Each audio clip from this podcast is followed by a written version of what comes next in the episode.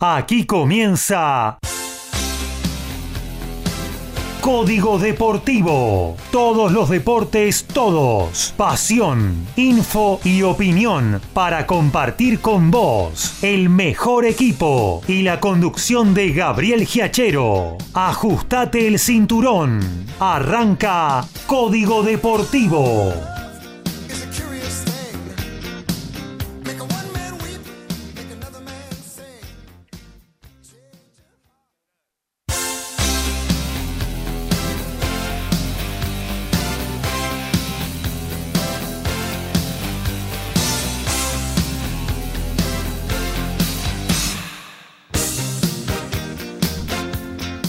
¿Qué tal? ¿Cómo les va? Muy pero muy buenos días. Aquí estamos arrancando una nueva edición de Código Deportivo, la 126 de nuestra trayectoria, ya en el segundo año en el aire. Luego de haber hecho tres años como el picadito, nos transformamos aquí en Código Deportivo en el 2021 y aquí estamos eh, ofreciéndoles cada sábado por dos horas y los miércoles hora y media a toda info, opinión, pasión por el deporte. Eso es lo que nos mueve a estar adelante de este fierrito maravilloso para compartir con ustedes dos horas de mucho y muy buen deporte eh, en esta mañana hermosa sobre Buenos Aires quizás un poquito elevado el índice de humedad, pero eso hace de que no haga tanto frío sobre la ciudad de la furia. Y a las 13 vamos a dejar paso, claro, al diario de turismo con la repetición del muy buen programa que Francisco Simone realizó el jueves pasado en vivo en el estudio de MG Radio. Más tarde, 16 horas, cumbia retro, muy, pero muy buena onda con Ramsés y la previa del faraón. Una hora que se te va a pasar volando y realmente la vas a pasar de 10. Eh, igual que con nosotros, ¿eh? acordate, margen derecha de eh, mgradio.com.ar. Ahí tenés para dejarnos tu mensaje, tu pregunta, tu comentario, lo que quieras, ¿eh? tu crítica. Todo es bienvenido para hacer con nosotros esta 126 de Código Deportivo. También te podés comunicar con nosotros a través de cualquiera de las aplicaciones que gratuitamente te podés bajar de tu tienda Play Store o si no, si lo deseas, tenemos una vía de contacto de WhatsApp. Anotate el número 11 7005 2196. 11 7005 2196. Vamos a arrancar. Hoy tenemos algunas bajas. No va a estar con nosotros Alfredo González, eh, Ricardo Beiza y Dani, Mirá, Dani Medina. Así que bueno, vamos a estar eh, piloteándola junto a Lautaro Miranda, al que ya saludamos. ¿Cómo anda Lautaro? Buen día. Hola Gaby, buen sábado para vos, para Horacio y para toda la audiencia. Tenemos un sábado brillante de tenis. Siempre los sábados previos a los Grand Slams son especiales. Eh, primero que nada porque se disputan las finales, las finales que normalmente se disputan en los días domingos. En el caso de los torneos previos a los Grand Slams se disputan los días sábados eh, y además siempre invade una sensación como que se va a venir algo bueno, se va a venir algo histórico en el mundo del tenis porque cada Gran Slam marca historia y, bueno, hoy tenemos un sábado con cuatro finales, una de ellas ya terminada, una prontita a terminar, que es la de Lyon, eh, y hay otras dos que están en el tiebreak del primer set, bueno, luego en, la columna los iré comentando, y también, bueno, por supuesto, por lo que tiene que ver con el debut de los argentinos en Roland Garros, ahí recién acabo de chequear la programación del día de mañana. Debutarán tres argentinos, hay 11 en el cuadro principal, además de Franco Agamenone, que, el otro día, el escordobés de Río Cuarto, eh, pero representa Italia, así que bueno, oficialmente somos 11, en realidad somos 12, pero bueno, tres de ellos estarán debutando mañana, entre ellos el número uno de la Argentina, Diego El Peque Schwerman, así que luego en la columna me estaré explayando sobre cada uno de los argentinos que estará jugando, y ayer Gaby, una noticia bomba también eh, que tiene que ver con Wimbledon, mm. porque... Eso movió eh, todo, ¿eh? Eso sí que fue bomba, bomba. sacudió el mundo del tenis y por lo visto también de los diferentes medios de comunicación, eh, porque bueno, Wimbledon eh, producto del conflicto bélico entre Rusia y Ucrania, eh, había anunciado que no permitirá ni a tenistas rusos ni a tenistas bielorrusos participar de la edición 2022. Eh, ATP el día de ayer anunció entonces que el torneo no entregará puntos para el ranking y WTA eh, luego acompañó la medida de ATP, así que bueno, se viene una semana muy pero muy interesante en ese aspecto. Y con un damnificado, Novak Djokovic, ¿no? Y sí, Novak sería el primer damnificado porque perdería el número uno del mundo, sin lugar a dudas, porque defiende el título, 2.000 puntos, que bueno, eso luego ATP en todo caso tendría que ver, pero de momento la postura de ATP es no hay puntos en juego y todos, absolutamente todos, pierden los puntos. Eso, por ejemplo, dejaría a Roger Federer sin ranking eh, y por supuesto Novak Djokovic sin número uno del mundo, que, oh curiosidad, o casualidad, eh, le quedaría el número uno a Daniel Medvedev, tenista ruso. Eh, entonces, bueno, es un poco la moraleja de la historia. ¿Habrá eh, sido, ¿habrá sido una jugada exprofeso de, de ATP esa? Muy raro todo lo que pasó. Yo creo, desde mi punto de vista, que esta jugada es más una ruptura total ante un fracaso de, una negociación previa. esta movida de ATP no sale de la nada. De hecho, Wimbledon anunció su medida hace un mes. Imagino que en este mes ATP, Wimbledon, el gobierno británico han estado eh, en negociaciones y al ver que los británicos no daban el brazo a torcer, ATP sacó esta medida, pero más que nada para romper. No sé si para llegar luego a un punto medio. Ojalá que sí se llegue a un punto medio. Por supuesto, Wimbledon es un torneo histórico Está bueno que entregue puntos ATP y está bueno que también eh, todos los tenistas, tanto del ATP como de la WTA, puedan participar, incluyendo a los rusos y bielorrusos. Eh, pero bueno, ya de por sí hay un quiebre en el circuito porque hay muchos ucranianos también. Eh, así que bueno, está complicada la situación. Veremos en la semana cómo... Y pregunto, ¿no? Si ese término medio es, bueno, sí, eh, no entrega puntos eh, este torneo tan icónico, ¿no? La catedral del tenis, el, torneo más importante del año, eh, el más emblemático, ¿no? Bueno, no entrega puntos, dice el ATP. Y si, es el partido más importante del año. Claro, digo, no entrega puntos, dictamina la ATP. Y si la misma ATP dice, bueno, Está bien, pero para no perjudicar a nadie, congelamos el ranking y Novak Djokovic sigue siendo el primero, por ejemplo. Bueno, yo creo que esa sería la, situación un poco más lógica, porque si vos no podés defender los puntos, tampoco es correcto que te los quiten. Claro. De hecho, bueno, eso pasó en la pandemia. En la pandemia, hasta que volvió el circuito, no le sacaron a nadie y de hecho, hasta un año después de que volvió el circuito, todavía no le sacaban a nadie.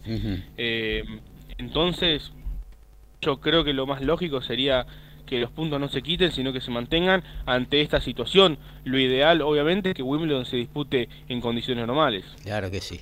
Bueno, miren ustedes, eh, amigos oyentes, todo lo que tenemos ya para hablar de tenis en esta conmoción que provocó tanto la Asociación de Tenistas Profesionales como la WTA, em, con la decisión de que Wimbledon no otorgue puntos a partir de bueno, de lo que dictaminó eh, Wimbledon acerca de discriminar tanto a los tenistas rusos como bielorrusos a partir del conflicto bélico eh, Ucrania, Rusia, Rusia, Ucrania. También tenemos en el estudio al señor fútbol, Horacio Bocchio, lo saludamos. ¿Cómo anda Horacio? Hola, ¿qué tal? Buen día, Gabriel, Lautaro y audiencia. El gusto de compartir una nueva emisión de Código Deportivo en día sábado y en un fin de semana, este y el próximo, de definiciones, ¿no? En todas las categorías, en las ligas europeas, en, acá en Argentina, vamos a tener además eh, Copa local también entre semana, eh, y bueno, todo lo que se viene a nivel clubes con la Libertadores y la Sudamericana, que se van a estar definiendo entre martes, miércoles y jueves. El viernes próximo ya vamos a tener el sorteo de ambas copas, cómo van a quedar los octavos. Así que información hay muchísima y después, bueno, el ascenso, el ascenso que se viene con todo. Claro que sí, eh, y bueno, decisiones también en, lo que tiene que ver con, el fútbol. Yo a mí me pegó una eh, que no tiene con que ver con el fútbol argentino y sudamericano, ¿no? Pero me pegó una muy favorablemente la decisión de la Asociación del Fútbol Norteamericano de equiparar eh, los ingresos tanto del seleccionado masculino como del seleccionado femenino, los dos van a ganar lo mismo y eso me pareció muy favorable quizás la apertura para que pueda suceder en el futuro a nivel global, ¿no? Sí, exactamente. Eh, justo cuando se habla tanto de estas diferencias en, todos los órdenes, eh, esta actitud de la Liga Norteamericana es más que plausible y acá que gran parte de los deportes y uno de los que está teniendo mayor auge, que está haciendo el fútbol femenino, creo que sí, me parece que sería algo muy, muy importante. Estaba viendo, es más, eh, en, el desarrollo del fútbol femenino, que ya son varios los clubes que quieren hacer jugar sus primeros equipos en sus canchas eh, habituales, donde se juega profesionalmente, y no jugar en canchas auxiliares o a veces eh, canchas hasta prestadas. Y así debería ser, así debería ser. Todos deberían jugar en su propio estadio, en el estadio principal del club. Y además está el caso como ser el partido ahora que va a estar jugando Racing, creo que era mañana, se va a jugar con entrada libre y gratuita, o sea, como para que la gente también vaya asistiendo a este tipo de espectáculo y que va a ir incrementándose la atención de la gente, dándole esa posibilidad en jugar en estadios de primera división con la posibilidad de que sea con la entrada eh, gratuita para ir fomentando la, llegada de los aficionados, no solo ya de las mujeres, sino mismo de los hombres, ¿no? Y te digo más, a mí me gustaría que en alguna vez se contemple, acá esto eh, es un poco más difícil porque hay un costo de operativo de seguridad que generalmente es muy grande y que tendría que ser el doble, con lo cual sería más dificultoso para, para la mayoría de los clubes pero a mí me gustaría que el fútbol femenino jugara como de preliminar del partido del fútbol masculino, con lo cual habría un marco diferente de público y bueno, y ya la gente vería a las jugadoras, ¿no? No solo por televisión, sino en vivo y en directo. Y me parece que podría ser una muy buena iniciativa. Es más, en partidos cuando a veces son eh, o clásicos o partidos mismos que hay lugares como solemos ver, canchas como estudiantes, en Newell's Old Boys, en Rosario Central, que se juega eh, a cancha llena solamente ya con el local. Bueno, eh, posiblemente las mujeres podrían jugar mínimo con un 50 o 60% tranquilamente ya el inicio del partido con la cancha con mucho público y finalizar a cancha llena. Entonces se van a ir acostumbrando también, porque eso después tiene una cierta relevancia, un cierto peso en el desarrollo de los partidos. Hay jugadores que no lo asimilan todo de la misma manera. bueno. Eh, irse acostumbrando a jugar con mucho público. Claro, tal cual, tal cual, tal cual.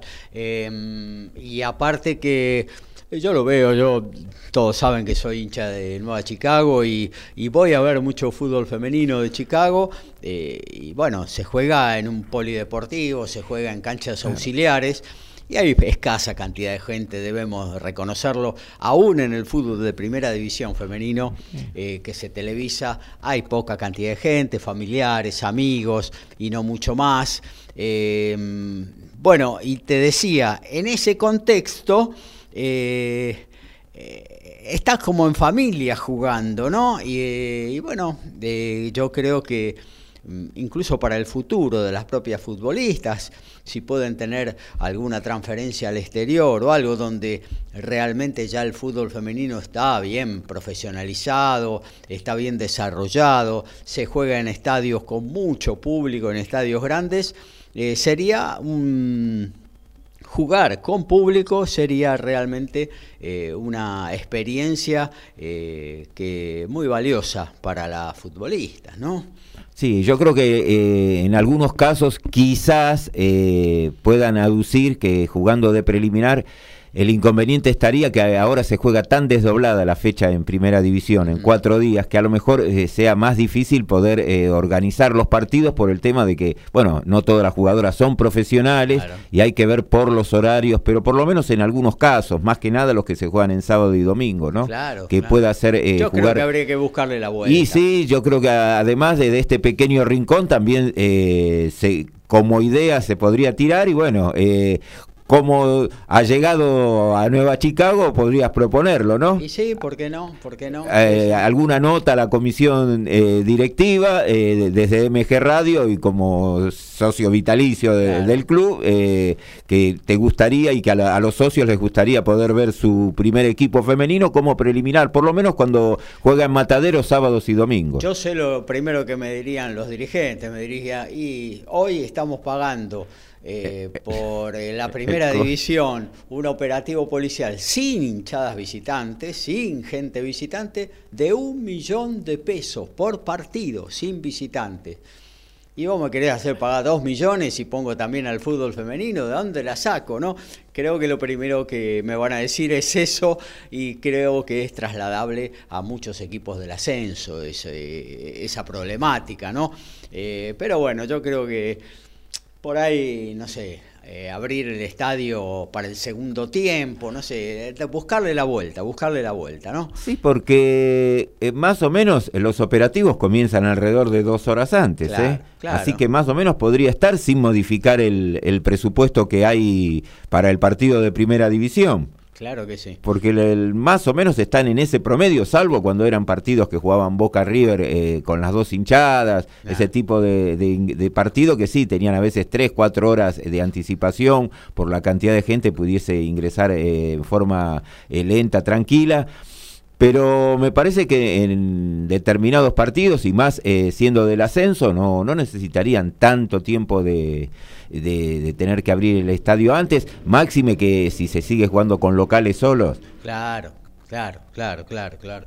Eh, bueno, hasta aquí entonces todo más o menos lo que tenemos. También tenemos un audio de Alfredo González para ofrecerle con todo lo que tiene que ver con el rugby. Vamos a estar hablando de automovilismo, de básquetbol, no con la profundidad que lo hace Dani Medina, pero vamos a estar informando lo que está sucediendo y lo que va a suceder este fin de semana. Obviamente también de boxeo con las veladas de esta noche. En fin, dos horas a todo deporte. Nos esperan eh, en esta, la edición 126 de Código Deportivo.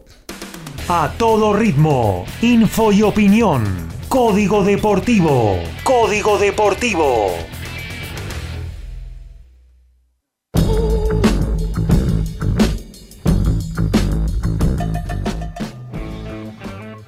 Hoy en Lyon, más temprano, lamentablemente cayó Machi González en la final del torneo de dobles en pareja con el brasilero Marcelo Melo, histórico jugador de esta modalidad, cayeron ante la pareja número uno del cuadro, Ivan Dodik de Croacia y Austin Krajcek de los Estados Unidos, por lo cual se quedaron con el subcampeonato allí en tierras francesas y cada uno partirá para París para jugar con diferentes compañeros fecha número 12 del torneo de fútbol femenino, se inició ayer. San Lorenzo le ganó 5 a 0 a Villa San Carlos. 16 del primer tiempo, la Guay Urquiza igual a 0 a 0 con Gimnasia Esgrima La Plata. A las 13 horas, Ferrocarril Oeste va a recibir a Platense. A las 15, Boca ante Huracán.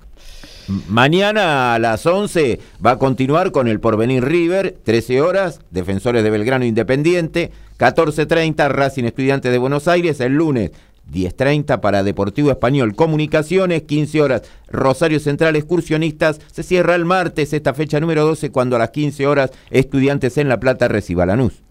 No comenzó bien, Tiger Woods, el más famoso de todos los golfistas, finalizó eh, ahí su segundo día del PGA Championship en Oklahoma con más 3, se ubica 53 a 12 golpes de el que es hoy el puntero Will Salatoris. Y bueno, nos vamos a meter en principio en lo que tiene que ver con el fútbol, con la voz de Horacio Bocchio. ¿Qué te parece, Horacio, si arrancamos, hicimos la edición el miércoles, siguiendo en vivo lo que estaba sucediendo eh, con Racing y esa victoria eh, esforzada, pero muy valiosa frente al Melgar? Eh, bueno, ¿qué te parece si arrancamos con lo que sucedió el sábado, perdón, el jueves? donde siguieron las competencias y donde estuvieron eh, tres equipos argentinos participando. Sí, exactamente. Unión en Santa Fe igualó 0 a 0 con Fluminense y para Unión es un poco eh, haberse complicado la situación porque va a tener que definir en la última fecha la, la posibilidad de continuar en esta Copa Sudamericana. La única buena es que depende de él, ¿no? Ahora depende, sí, exclusivamente de Unión, pero eh, podía haber sacado una, una ventaja importante, pero bueno, lamentablemente con esta igualdad, ahora eh, necesita ganarle al Junior, que es el puntero de la zona. Los colombianos quedaron con 10, Unión está con 9, Fluminense con 8 y Sierra Oriente Petrolero eliminado con 0 puntos. Bueno, Unión... Fluminense eh, ya eliminado también, ¿no? ¿Quién? ¿Ya quedó eliminado o no? No, no, no, porque Fluminense en caso de ganar y golear podría llegar a alcanzar los 11 puntos y en caso de que haya un empate entre Junior y Unión, Unión queda en 10, Junior en 11, hoy Junior estaría en más 6, eh, Fluminense está más 1, así que en caso de ganar por 5 o 6 goles de diferencia, Fluminense podría llegar a quedar como líder. Además que Oriente Petrolero en estos 5 partidos hizo 2 goles, le marcaron 13, así que no sería de extrañar que Fluminense lo pueda golear. Sí, sí, sí, sí, no sería nada, nada de otro mundo. Así que bueno, le ha quedado la posibilidad a Unión de tener que ganar en Barranquilla. El jueves se va a estar jugando este partido 21 a 30 y ahí la suerte de los de Munúa es a todo o nada. Ahí está, en la cálida y eh, de humedad, mucha humedad ahí en Barranquilla. ¿eh? Eh, bueno, esperemos que Unión tenga una buena actuación, a ver si se puede traer los tres puntos y la clasificación no va a ser para nada fácil. Claro, pero Unión ha tenido, dentro de todo, en estos cinco partidos, no ha perdido, que no deja de ser importante, ha ganado dos, empató tres, eh, es un equipo que es la segunda vez que está, creo, jugando una Copa Internacional. Libertadores no ha jugado, esta es la segunda sudamericana. Eh, hace dos años había tenido también eh, una buena actuación cuando lo dirigía Asconzábal. Así que, bueno, Unión que ha mezclado muchos juveniles que se vienen haciendo en, estas lides y que venía, venía haciendo incluso un muy buen campeonato en primera división. Aflojó al final porque, claro, tampoco. En tiene... la doble competencia, ¿no? Y no le da para tanto, tiene un plantel reducido. Claro, claro, claro. Y después el otro que tuvimos el jueves eh, fue la victoria de Independiente ante La Guaira 4 a 0. Eh, se puede decir eh, que algunos dicen no le alcanzó. Bueno, Independiente quedó ahora a un paso porque juega ante el Ceará el próximo. está jugando el próximo miércoles 21 a 30, es el partido que vamos a estar siguiendo en el minuto a minuto. Independiente necesita ganar por dos goles de diferencia. En ese caso, eh, quedarían igualados en 15 puntos con el Ceará y eh, Independiente quedaría con 15 goles, eh, con una diferencia de más 13 y el Ceará pasaría a tener una diferencia también de 15 goles, pero con una diferencia de más 12. Así que con dos goles de diferencia, Independiente es el que clasifica. ¿Cómo salieron en la primera rueda ese En la primera rueda, la primera fecha, había ganado el Ceará 2 a 1, eh, partido que había arrancado ganando Independiente en Brasil y que finalmente se lo dieron vuelta a los brasileños. Los brasileños hasta ahora tienen eh, los cinco partidos ganados, marcaron 15 goles y les marcaron solamente uno, que fue el que le hizo Independiente en la primera fecha. En los cuatro restantes terminaron en cero. Pero lo que yo te venía comentando antes, si uno mira la tabla y los goles, refleja la diferencia que hay. son dos equipos de los cuatro.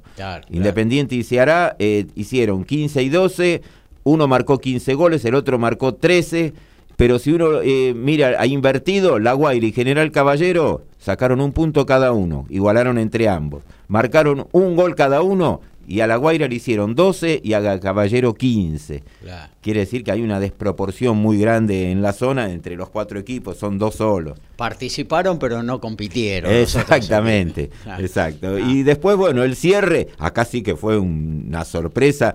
Eh, Lanús cayó en la Fortaleza 2 a 1 ante Wander de Montevideo. Lo tenían en el buche. Lo más lindo que viene el gol de Bernabé a los 39 del segundo tiempo. Le costaba a Lanús poder abrir el marcador. Sorpresivamente, tres minutos después vino el empate y con cuatro de alargue, el segundo gol, una gran pared que terminaron definiendo muy bien el chileno Bravo para Wander de Montevideo y le dio la victoria increíble. Lanús, a pesar de eso, eh, quedó en posición de clasificación. Bueno, eh, prácticamente no, no se le tendría que escapar. Hoy está igual que el Barcelona de Ecuador, los dos con ocho. Wander quedó con siete, eliminado Metropolitanos de Venezuela. Lanús va a recibir el próximo miércoles 19-15 a Metropolitanos, o sea, el más débil de, los equipos de la zona. Y eh, Barcelona va a estar jugando de visitante ante Wanderers en Montevideo. Tiene una escasa eh, posibilidad el equipo uruguayo porque, bueno, ya dependería mucho de que Lanús no gane como para poder clasificar. Ganando Wanderers y empatando Lanús, en ese caso pasarían los uruguayos, cosa que creo que va a ser difícil que Lanús no gane. Me parece que es... Ganando Lanús pasa.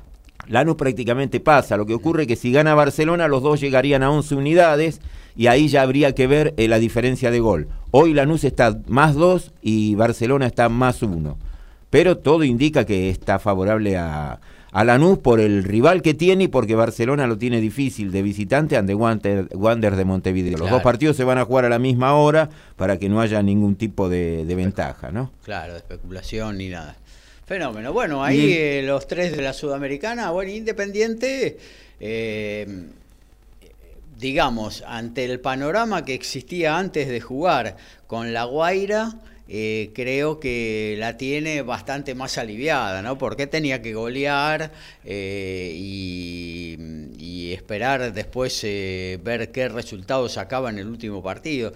Creo que un 2 a 0 es un resultado para dos equipos parejos futbolísticamente probable, Claro, digamos. el, problema de Independiente era que ganando 1 a 0, 2 a 0 se le iba a complicar. No, ya estaba, porque iba a quedar, necesitaba ganar por 4 o 5 goles, entonces ahí Tampoco, le- tampoco le resultó tan fácil, ¿no? Porque abrió Y el marcador. ya. Con un gol en contra, faltando 4 minutos para terminar el primer tiempo. Después sí demasiado. abrió, después sí, se abrió, sí, pero- Demasiado fue. Eh, con la No, ansiedad. y, y no olvidar que el, no olvidar que el Ceará fue el primer rival de Independiente en el grupo y en aquel partido Independiente le, le expulsaron a un jugador a los 10, Claro. 15 minutos. Claro, Eh, y no recuerdo cómo, cómo salió ese partido, pero fue bastante parejo. claro, Por lo dos- cual yo creo que sí. Independiente tiene chances de, de poder ganar 2 a 0. Me parece que 2 a 0 es entre dos equipos parejos un resultado que se puede dar. Ahora lo interesante sería ver qué va a plantear el equipo brasilero en Avellaneda. Sí, había ganado 2 a 1 el Ceará en ese partido y el expulsado había sido Ayrton Costa a los 11 del primer tiempo. Independiente se puso 1 a 0 arriba, Horacio también, ¿no? Claro, Independiente había arrancado con el gol de Tony, había terminado el primer tiempo ganando 1 a 0 y se lo dio vuelta en el, en el segundo, en cinco minutos eh, el equipo brasileño. Había sido el segundo gol fue en contra del arquero de Independiente, de Sosa. Claro, claro, claro, claro. Pero bueno, bueno, hay posibilidades entonces para Independiente eh, y para Lanús y también para Unión. Todos dependen de sí mismo, Independiente con algún condicionamiento más por tener que hacer dos goles, pero tanto Lanús como Unión de ganar eh, antes diferentes compromisos, ¿no? Porque Lanús eh, a priori tiene eh, un, un partido bien accesible, en cambio Unión tiene que jugarse allá en la cálida Barranquilla la clasificación con un equipo interesante del colombiano, ¿no? Eh, vamos a ver, vamos a ver qué sucede en la última fecha. Y vos decías que ya se sortea la semana que viene. Sí, van a estar sorteando el viernes próximo, viernes Claro. 27, 13 horas de Argentina, en Asunción, en Luque se va a estar sorteando primero Copa Libertadores, luego la Sudamericana, a ver qué, cómo van a quedar eh, las llaves de octavos de final. Recordemos que en la Libertadores, eh, en el Bombo 1 van a ir todos los clasificados primero y en el 2 los que entren segundo. la modificación que va a tener con relación a la primera parte, exceptuado el partido, el, la zona que ha tenido a Vélez y estudiantes como ser, o se ha dado también eh, la de Libertad y Olimpia, sí eh, pueden llegar a jugar de un mismo país, pero además, eh, si se da el sorteo que hayan sido de una misma zona, también eh, se, se, va, se va a poder eh, dar. Se hace el cruce, digamos. Sí, sí, sí, porque el cruce como ser antiguamente no se permitía, ahora sí, así que a lo que dé el bolillero se va a ir sorteando por orden. Como salga, salga entonces. Exactamente. Dale. Así que eso se, se ubica del 1 al 16 eh, del 1 al 8 quedan lo, los que fueron los líderes y después del 9 al 16 los que fueron segundos y bueno, cuando empiezan a salir la de los segundos, donde caiga, caiga. No, en este caso no interesa si es del mismo país o si fueron del mismo grupo. Y el Borbo de River Boca. Y después tenemos, eh, bueno, cerramos que el jueves había jugado River, ganó 4 a 0, claro. eh, quedó clasificado. Uh -huh. Pero ya en la Libertadores creo que acá vamos a darle participación a Lautaro, que debe estar con alguna duda, me parece. Ajá. Porque el próximo jueves se juega a todo o nada Boca, tiene que ganar porque si no quedaría en zona de Sudamericana. Claro, claro. Y aparte... Sí, sí, sí, eso es lo complicado. Eh, yo creo que Boca claramente tendrá que haber ganado el otro día contra el Corinthians. Boca ganando contra el Corinthians ya se quedaba totalmente tranquilo. Eh, y de esta manera se complicó totalmente la clasificación. También tiene un equipo como el Cali que de lo que he visto no es tampoco el Barcelona de Guardiola y lo tiene de local, pero sí es cierto que tiene la obligación de ganar. Eso eso es cierto y siempre llegar a la última fecha con la obligación de ganar es llegar con la soga al cuello. Y eh, si vamos a lo que son la, las matemáticas, suena hasta casi parecería imposible, pero si vamos a las matemáticas, si Cali gana y si gana el Always Ready a Corinthians, Boca puede quedar cuarto. ¿eh? Claro, sí, bueno, bueno, Always Ready no puede ganar, ¿eh? eh, tampoco. Eh. Claro.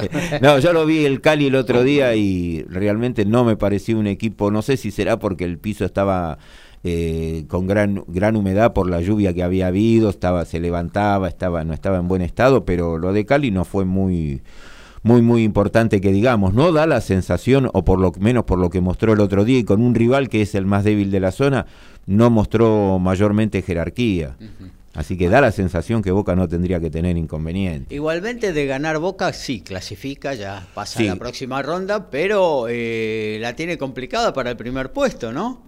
Sí, eh, la, lo tiene igual difícil porque está el tema de que Corinthians Always Ready son locales los brasileños claro. y en caso de ganar ahí no sí. interesaría la cantidad de goles, clasificaría primero en ese caso, sí, ya eh, Corinthians, Boca entraría segundo y ya iría al, al combo, a lo que se llama eh, bombo segundos. Claro, al bombo 2. Claro, y el problema está que hoy los clasificados ya seguros es Palmeiras, Estudiantes, River y Flamengo, así que ya tiene cuatro como, como para ir viendo que pueden ser, bueno, partidazos si le toca con cualquiera de esos. Sí, sobre todo los brasileños, ¿no? Y ni que hablar de River, estudiantes mismo, hoy es un equipo complicado. Eh, bueno, sí. A eh, eso le tendríamos que sumar que como ser en el grupo D, hoy quien está puntero y prácticamente yo creo que va a ser el ganador de la, de la zona, que iría también al grupo 1, está Atlético Mineiro. Claro. O sea, la, los rivales eh, son uno más, más complicado que otro. Uh -huh. Y después los otros que le restarían, bueno, eh, está el grupo de Colón, que es puntero, uh -huh. que lo de Colón ha sido más que meritorio también. Claro. Eh, ha sacado dos puntos de ventaja. En la última fecha visita a Peñarol. Eh, Peñarol está ya eliminado, por lo menos en la fase de de Copa Libertadores, la única que le queda es ganar para llegar al tercer lugar y poder pasar a la Sudamericana.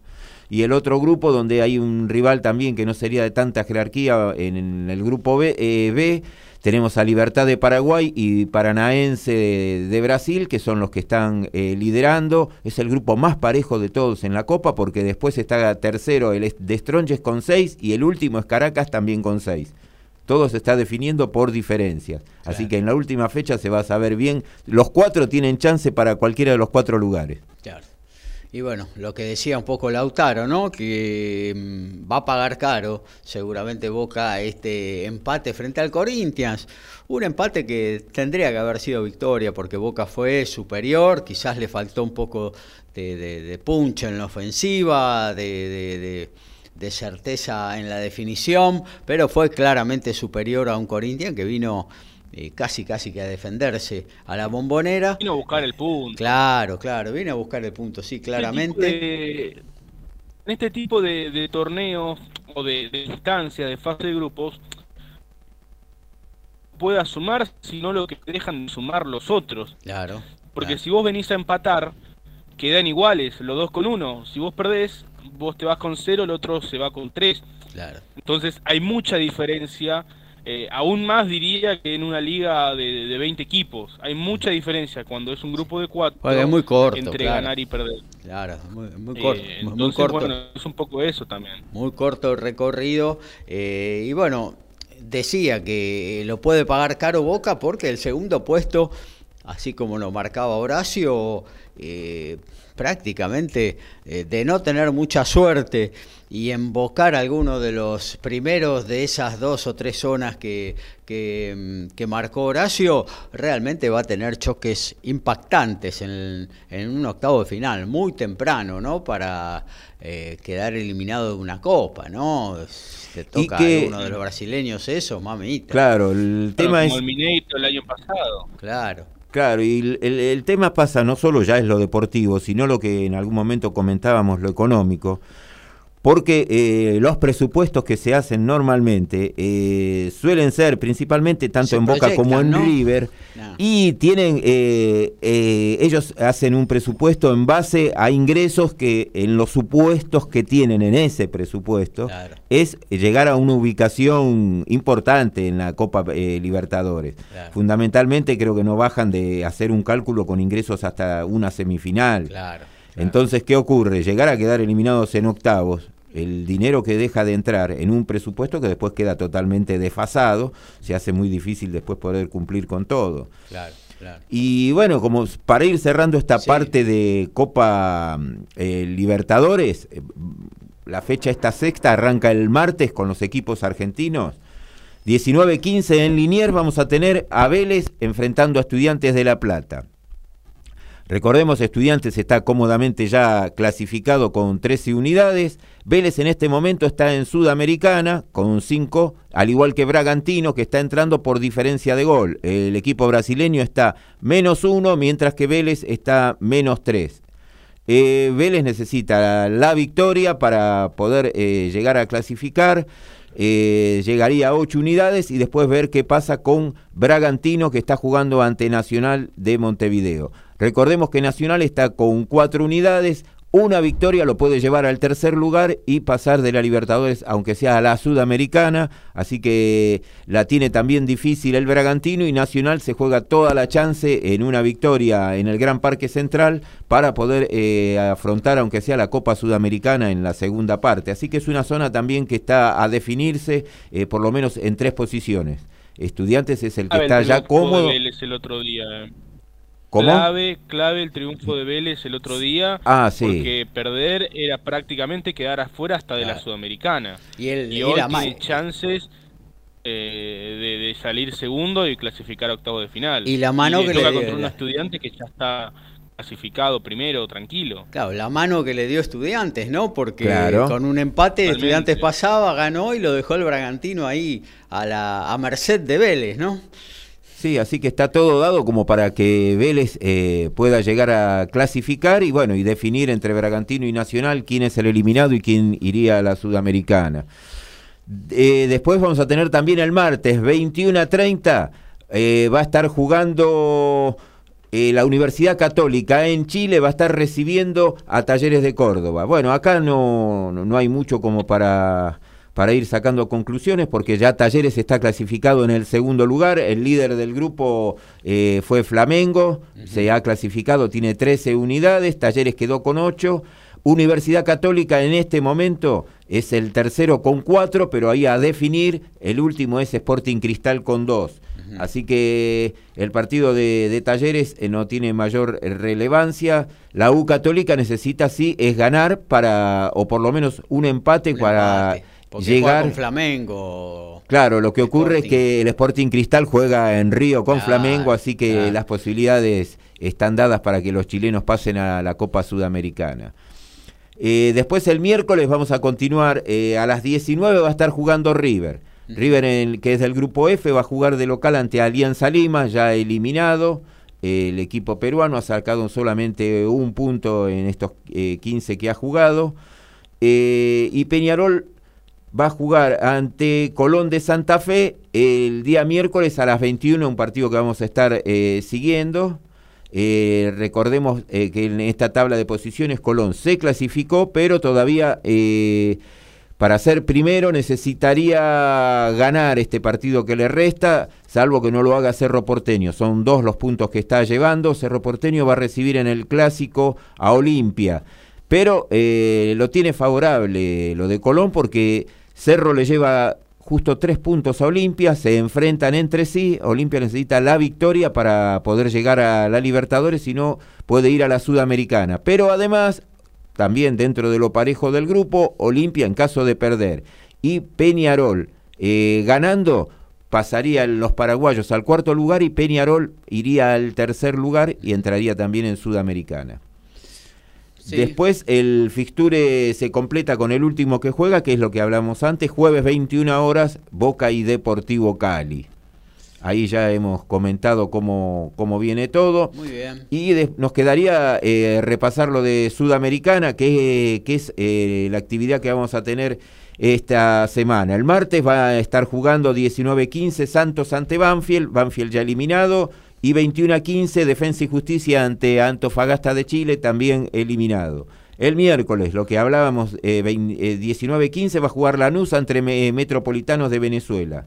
Eh, ya dijimos, Lanús necesita ganar, es un partido que lo tiene que eh, hacer porque, bueno, después del chubasco del otro día, Independiente que necesita ganar por dos goles, va a jugar 21 a 15, el partido que vamos a estar siguiendo, y el jueves se va a estar eh, cerrando y jugando 19 15 en Avellaneda, Racing que necesitaría un empate para clasificar enfrenta a River de Montevideo ya eliminado y 21 a 30 el último que va a jugar de los argentinos es Unión en Barranquilla ante Junior 21 a 30 el partido que bueno Unión necesita ganar para poder clasificar. Así que ese es el panorama de la última fecha de las dos copas eh, que se juegan en América del Sur y que eh, los 12 equipos argentinos van a participar de los cuales dos ya sabemos que están eliminados muy bien, para cerrar un poco lo del fútbol, mañana se viene la gran final ¿eh? de la Copa de la Liga. A las 16 horas Juan Boca Tigre, 15.30 va a ser transmisión en directo de MG Radio y Sped Fútbol en MG Radio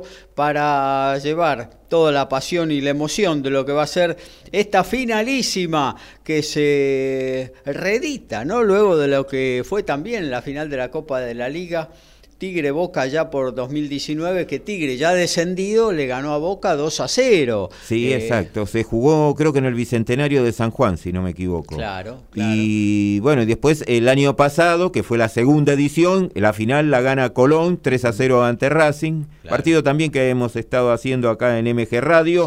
Eh, mañana va a dirigir en el estadio Mario Alberto Kempes de Córdoba Darío Herrera. Y bueno, la radio nuevamente va a estar presente con la transmisión y da, da a suponer, a pesar de que hubo una crítica del presidente de la nación por el sistema de cómo se juegan los torneos. Aparentemente quien organiza la parte de torneos es el presidente de Argentino Junior, así que aparentemente eh, lo que viene es el palo por ese lado. Pero eh, creo que están muy conformes en general eh, la dirigencia y creo que hasta mismo la gente que se siga jugando de esta manera los torneos, porque además eh, el año que viene vuelven a ser 28 hasta que se consiga reducir, ahí sí puede ser que después se cambie el formato, creo cuando lleguen a 24 más que nada, porque... después van a ser 26, vuelven a jugarse seguramente de esta manera. Lo que tiene es que los equipos, los no tradicionalmente grandes, son los que tienen mucha posibilidad de llegar y de ganar. Así que es muy posible que el formato este eh, se mantenga seguro para el año que viene y después habría que ver en el 25 si lo continúan o no. La Copa de la Liga se juega en todos los países, ¿no? Del mundo incluso, así que eh, más allá de la Copa Argentina o de la Copa de cualquier otro país, eh, yo creo que se le tendría también que buscar la vuelta en un calendario que está obviamente muy cargado, ¿no? Pero bueno, se le tendría que buscar la vuelta para que se siga jugando. Eh, bueno, hasta aquí lo del fútbol, amigo Horacio. Vamos a actualizar, hay tenis en curso. Lautaro Miranda nos lo trae. Sí, Gaby, porque la final del WTA de Estrasburgo saca la eslovena Kaya Juvan 4-3 en el segundo set ante la ex número 1 Angelique Kerber. La eslovena ganaba 4-1 y saque en este segundo parcial. El primero se lo llevó la alemana por 7-6. Mientras tanto, en la final ATP de Lyon Cameron Norrie y Alex Molchan están 1 a 1 en el tercer set. Cameron Norrie tuvo dos match points en el segundo parcial y en la final de Ginebra en Suiza, Casper Ruud se quedó con el primer set sobre el portugués Joe Sousa y ahora Sousa está sacando 4-3 en el tercero. En tanto, en el WTA de Marruecos, bien temprano, la italiana Martina Trevisan conquistó su primer título WTA al vencer por 6-2-6-1 a la estadounidense Claire Liu. Básquet, rugby, fútbol, tenis, boxeo, deporte motor y más. Código Deportivo.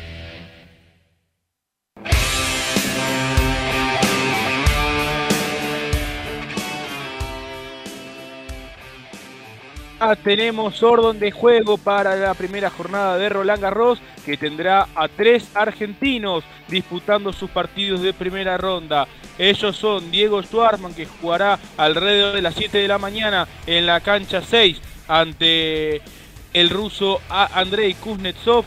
Camilo Hugo Carabelli también estará haciendo su debut absoluto en Grand Slam desde las 9 ante Aslan Karatsev. Y Juan Ignacio Londero estará cerrando el día en la cancha central ante el español Carlos Alcaraz.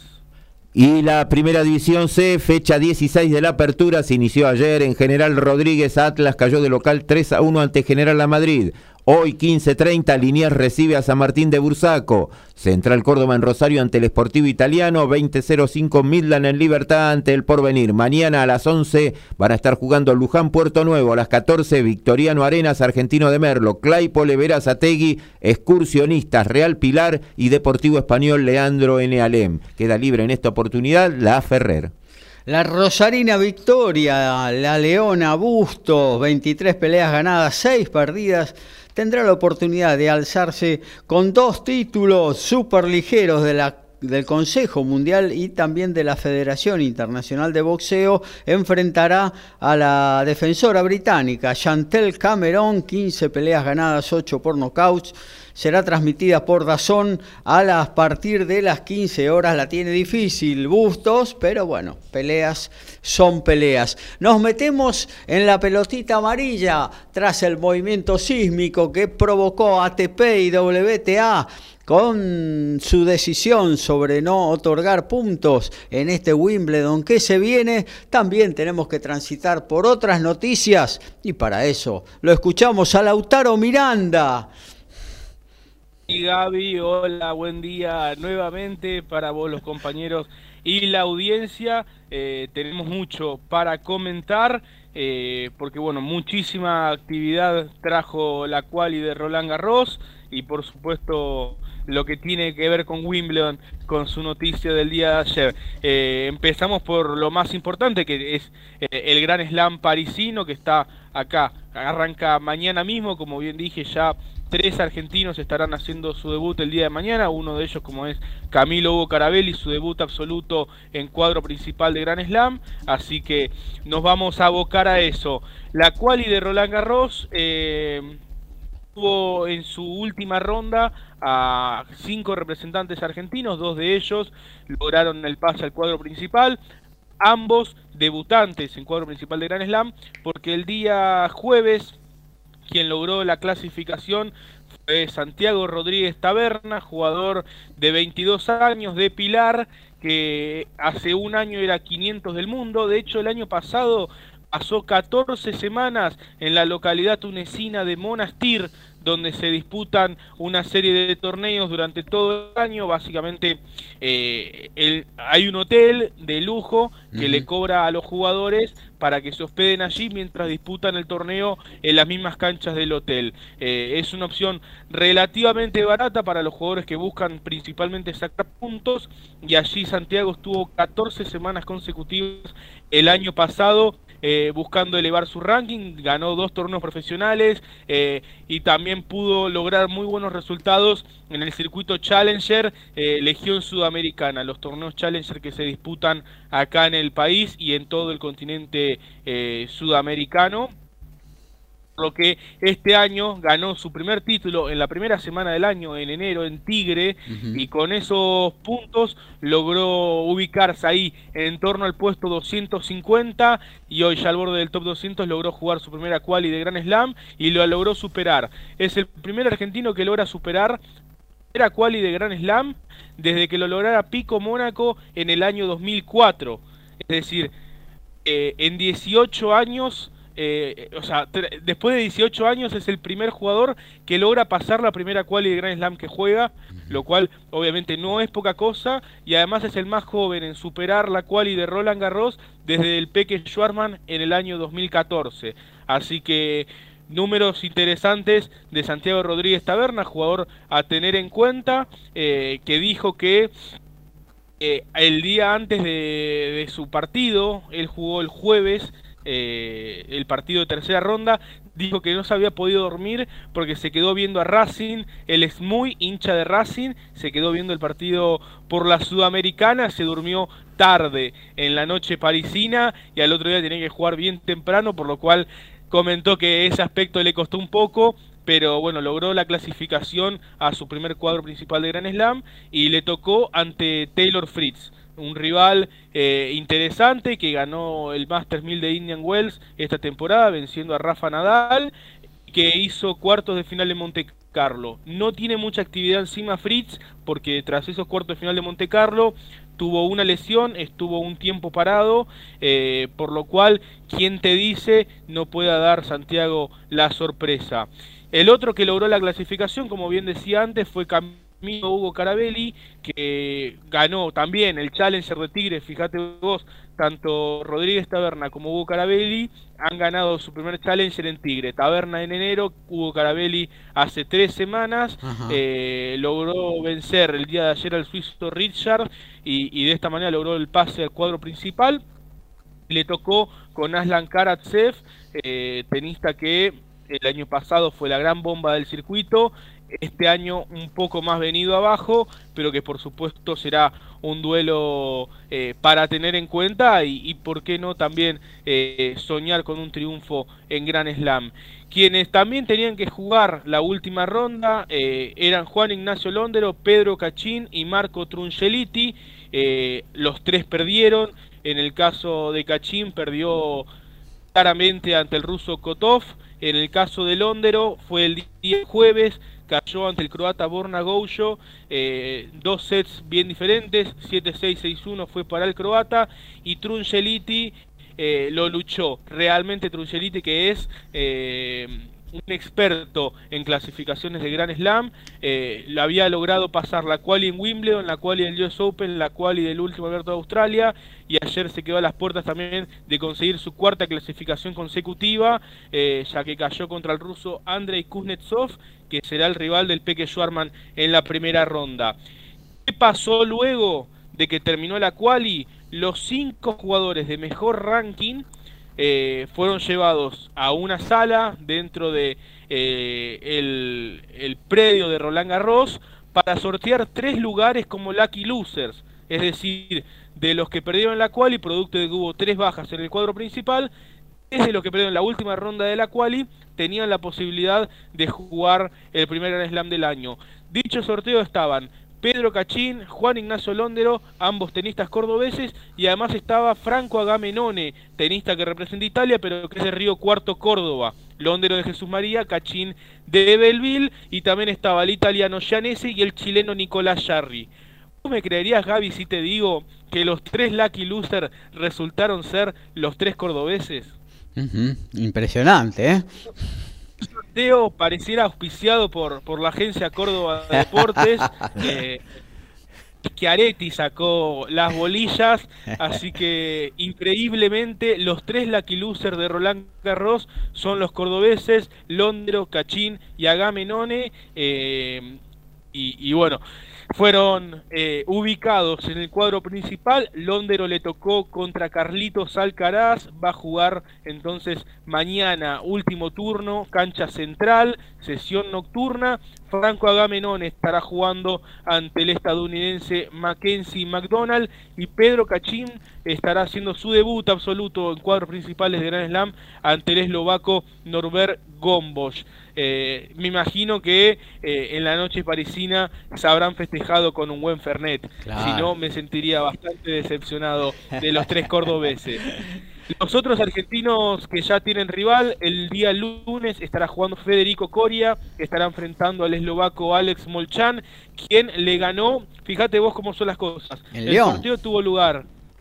Claro, el sorteo tuvo lugar el día lunes, el día, perdón, jueves a la noche en París.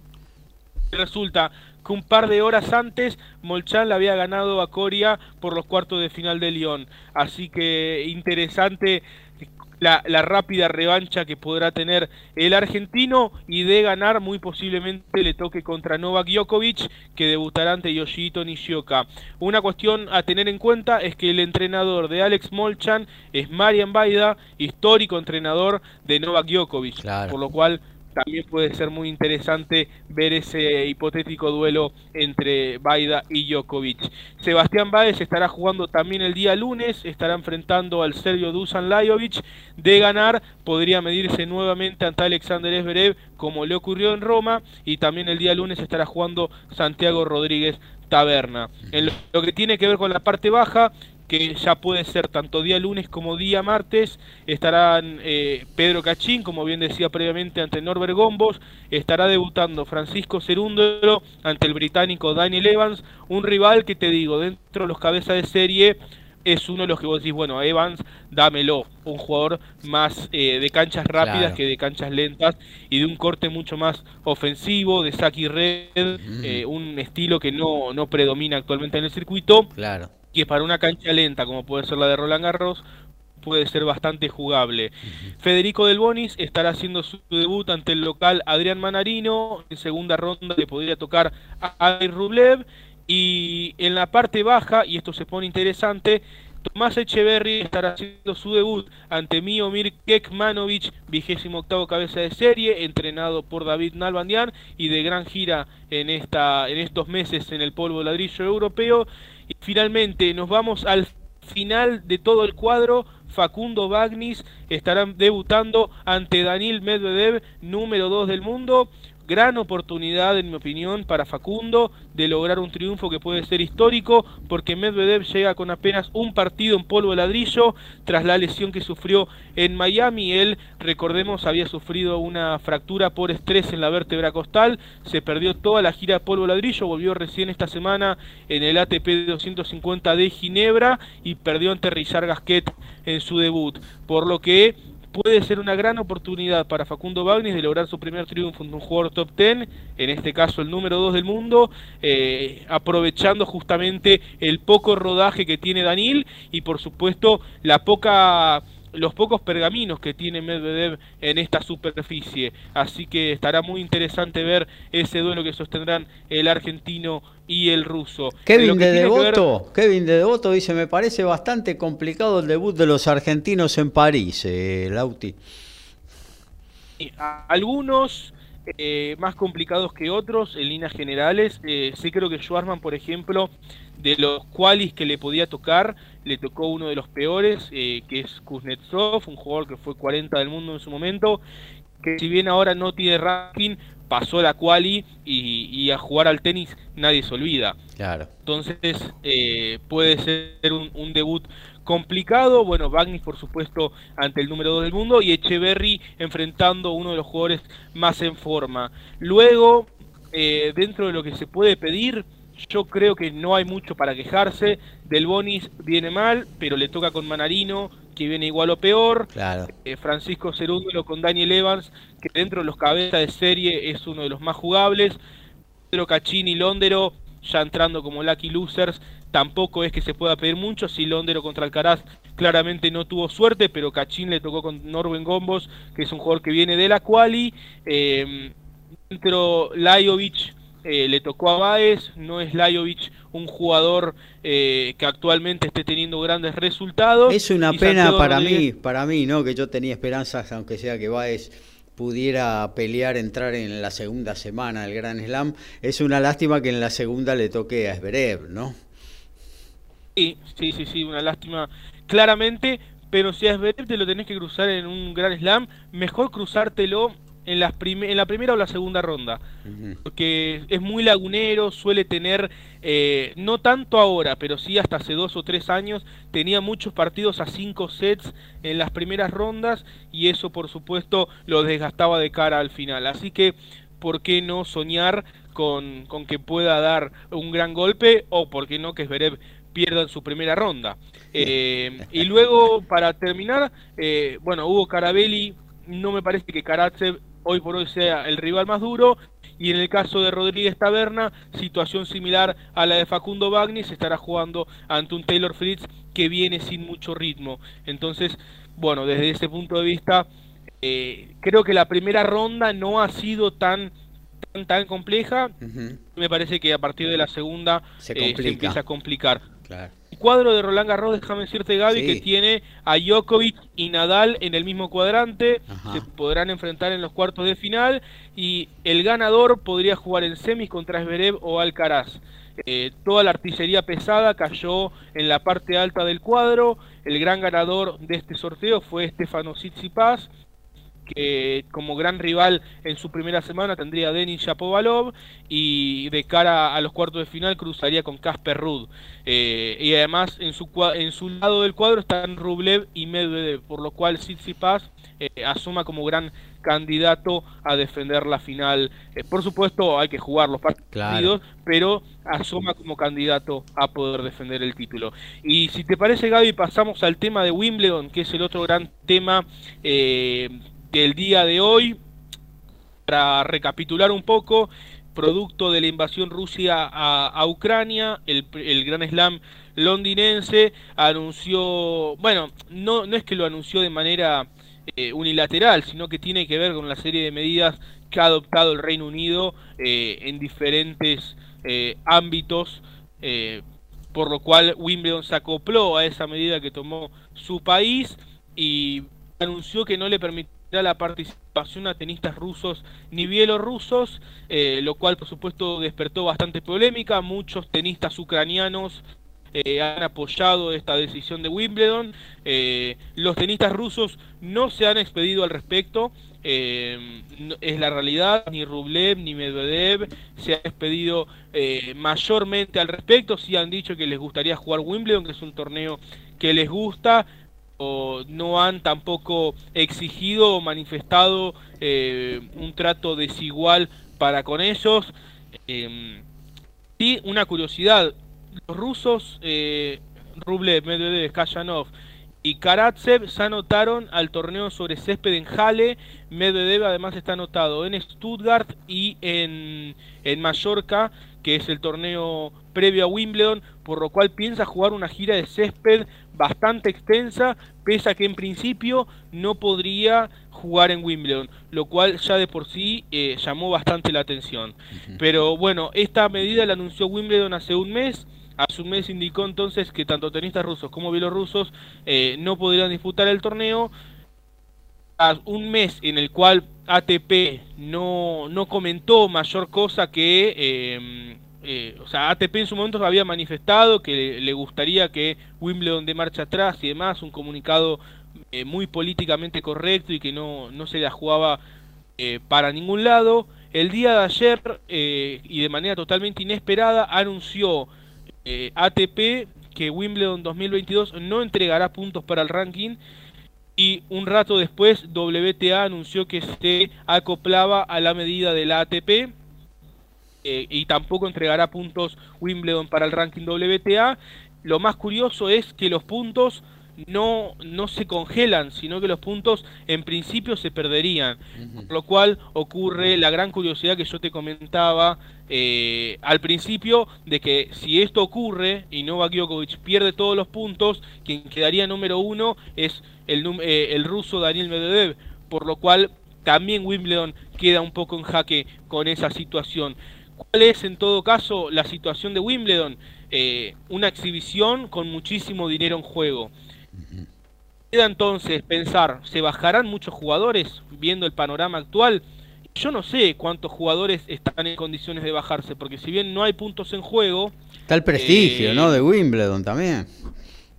Y además del prestigio hay, hay dinero. Hay dinero, jugar una, una primera ronda de Wimbledon son 60 mil libras esterlinas, un dinero que eh, cualquier jugador por fuera del top, diría, no se lo puede perder y aún así los jugadores del top 30 no van a perder la posibilidad de ganar 60 mil libras solamente por jugar. Eh, y más allá, aún en el caso de jugadores que económicamente no, no necesiten, o sea, jugadores que no necesiten dinero, que hay varios porque han tenido una carrera interesante, muchos de ellos tienen una aspiración deportiva real en Wimbledon, eh, por lo cual yo realmente no creo que la medida de ATP eh, sirva para contrarrestar la voluntad de los jugadores. Ese es mi punto de vista y como dije al principio del programa, para mí es más eh, un indicio de fractura que una búsqueda de llegar a un punto medio.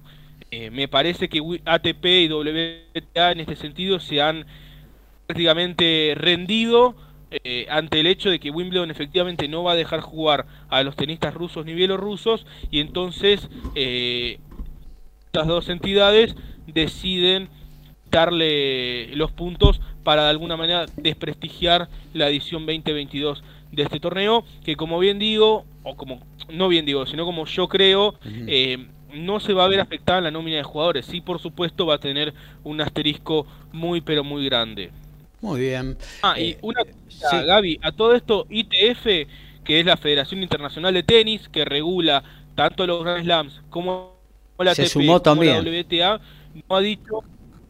En realidad, eh, ITF no tomó mayor postura al respecto, sí eh, considera que los jugadores rusos y bielorrusos tienen que jugar, pero no ha tomado mayor medida al respecto. Como que dice Wimbledon pediría por favor que los deje jugar, si no lo deja jugar tampoco voy a hacer mucho. Eh, es una postura un poco tibia por parte de la ITF, pero bueno, como bien digo, se viene una semana o dos semanas o el siguiente mes eh, en el cual este tema seguramente se va a profundizar y yo creo que llegará a un punto medio, quiero creer que llegará a un punto medio porque realmente jugar un Grand Slam sin puntos no tiene absolutamente ningún sentido. Muchas gracias, Lautaro Miranda. Vamos a hacer un corte institucional de la radio y luego ya nos metemos en el segundo tiempo de la 126 de Código Deportivo. Desde la ciudad autónoma de Buenos Aires, República Argentina, transmite MG Radio. MG Radio. MG Radio. www.mgradio.com.ar Mabel Rodríguez, clases de canto, interpretación, trabajo corporal y vocal. Comunicate a nmabelr.hotmail.com o al Instagram arroba nmabelr. Animate con Mabel Rodríguez.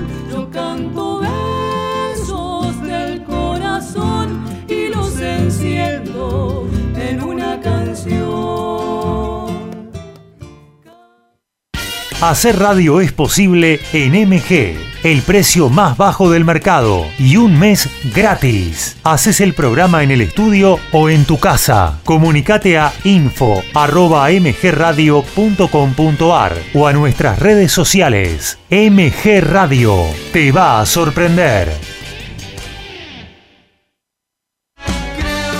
En la misma línea, fútbol y amigos, Copa y Liga, previa y post partido, sin caretas, vos y nosotros, en la misma línea, los lunes a las 20 horas por MG Radio. Humanidad compartida. Charlas que nutren nuestro corazón.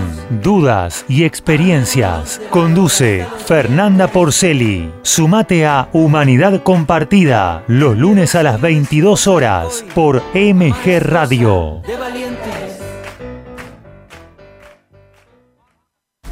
Es un gran momento para despertar tu conciencia y luz interior. No te pierdas a Noraga y Despertares los miércoles a las 14 horas por MG Radio.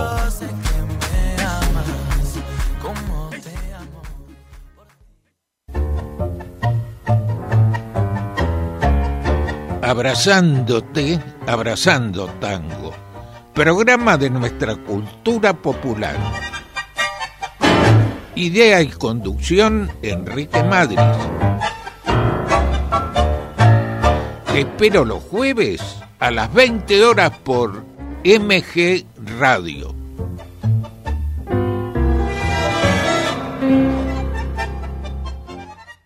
En la noche me la paso divirtiéndome. Las tardecitas de sábado pintan tropicales con la previa del faraón. Cuarteto, salsa y muy buena onda con Ramsés y gran equipo. Prendete a La previa del faraón. Los sábados a las 16 horas por MG Radio. El Instituto Superior de Periodismo Deportivo y MG Radio se van para la cancha. Nació ISPED Fútbol en MG Radio y todos los domingos transmitimos los partidos de Boca o River, más toda la info nacional e internacional. Sumate a nuestra locura. Prendete a ISPED Fútbol en MG Radio.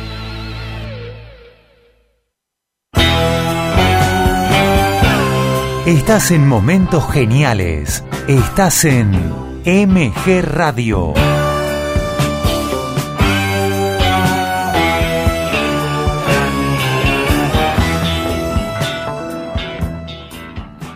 Doce horas, once minutos.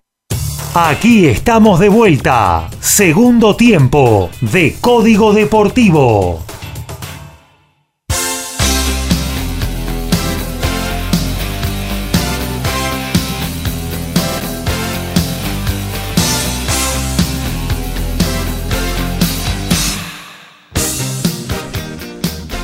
Empezamos la segunda hora de nuestro programa. Estamos hasta las 13 haciéndoles esta compañía de multideportes a todos, con todos ustedes. Eh, a las 13 damos paso a la repetición del diario de turismo del jueves pasado y a las 16 en vivo la previa del faraón con Rancés.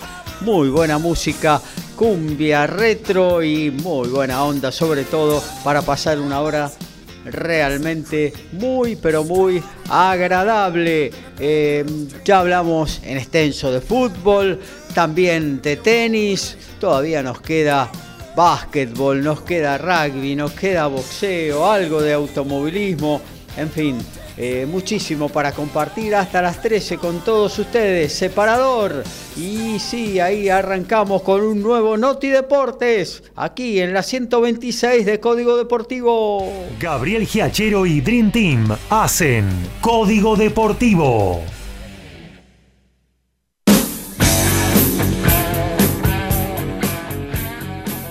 Y mientras todos los tenistas argentinos se fueron a jugar la quali de Roland Garros, Hernán Casanova viajó a Italia a jugar el Challenger de Francavilla al Mare y allí alcanzó las semifinales donde hoy cayó por 6-3 y retiro ante el italiano Matteo Arnaldi. Resultado muy importante para el argentino de 28 años que se meterá por primera vez en el top 300 del ranking ATP. Espera recuperarse de la lesión por la cual se retiró de su semifinal y ahora en un ratito a las 13 horas está programado para jugar la final de dobles junto al francés Dan Ade. Y la fecha número 15 de la apertura de la B Metropolitana a las 13 horas, en un rato nomás, Deportivo Merlo está recibiendo a Talleres de Remedios de Escalada a las 15.30. Cañuelas y Deportivo Armenio, Justo José de Urquiza, Esportivo Docsud, Argentino de Quilmes, Guay Urquiza, a Casuso Villa San Carlos, Colegiales Defensores Unidos 17-10. Los Andes recibe a Fénix. Se cierra mañana 13.30 en Agronomía. El puntero Comunicaciones recibe a San Miguel. Muy bien, nos vamos a meter un poquito en lo que tiene que ver con el básquetbol, con la pelota naranja, muy al vuelo, ¿eh? porque nuestro especialista eh, no lo tenemos presentes y él es el que nos da los pelos y señales de este deporte tan maravilloso y tan emocionante que es el básquetbol. Se está definiendo eh, en, la, en la liga más importante del mundo del básquetbol, que es la NBA eh, están jugando algo así como a las semifinales, ellos le dicen las finales de conferencia, eh, pero son las semifinales las que eh, marcan quién va a jugar por, por, la gloria, por el anillo tan deseado, por ese objeto de deseo que tiene cada franquicia al iniciar la temporada de la NBA. Y Golden State, los Warriors, los de Stephen Curry, volvieron a ganarle a los Dallas Maverick, que claro, con Luka Doncic solo no se puede hacer mucho, ¿no? 126-117 eh, fue más ajustado este marcador, el amigo Curry marcó 32 puntos y los de Oakland se pusieron 2 a 0 arriba. La otra serie marcó un, no sé si batacazo, pero un golpe fuerte de Boston que vapuleó a Miami en su propia casa. 127 a 102 con otro de los fenómenos desde la base, Jason Tatum de los Celtics con 27 puntos. Aquí el match, la serie está uno a uno y ahora se mudan a Boston, ¿eh? porque eh, continúa esto que es al mejor de siete partidos en las dos eh, finales de conferencia.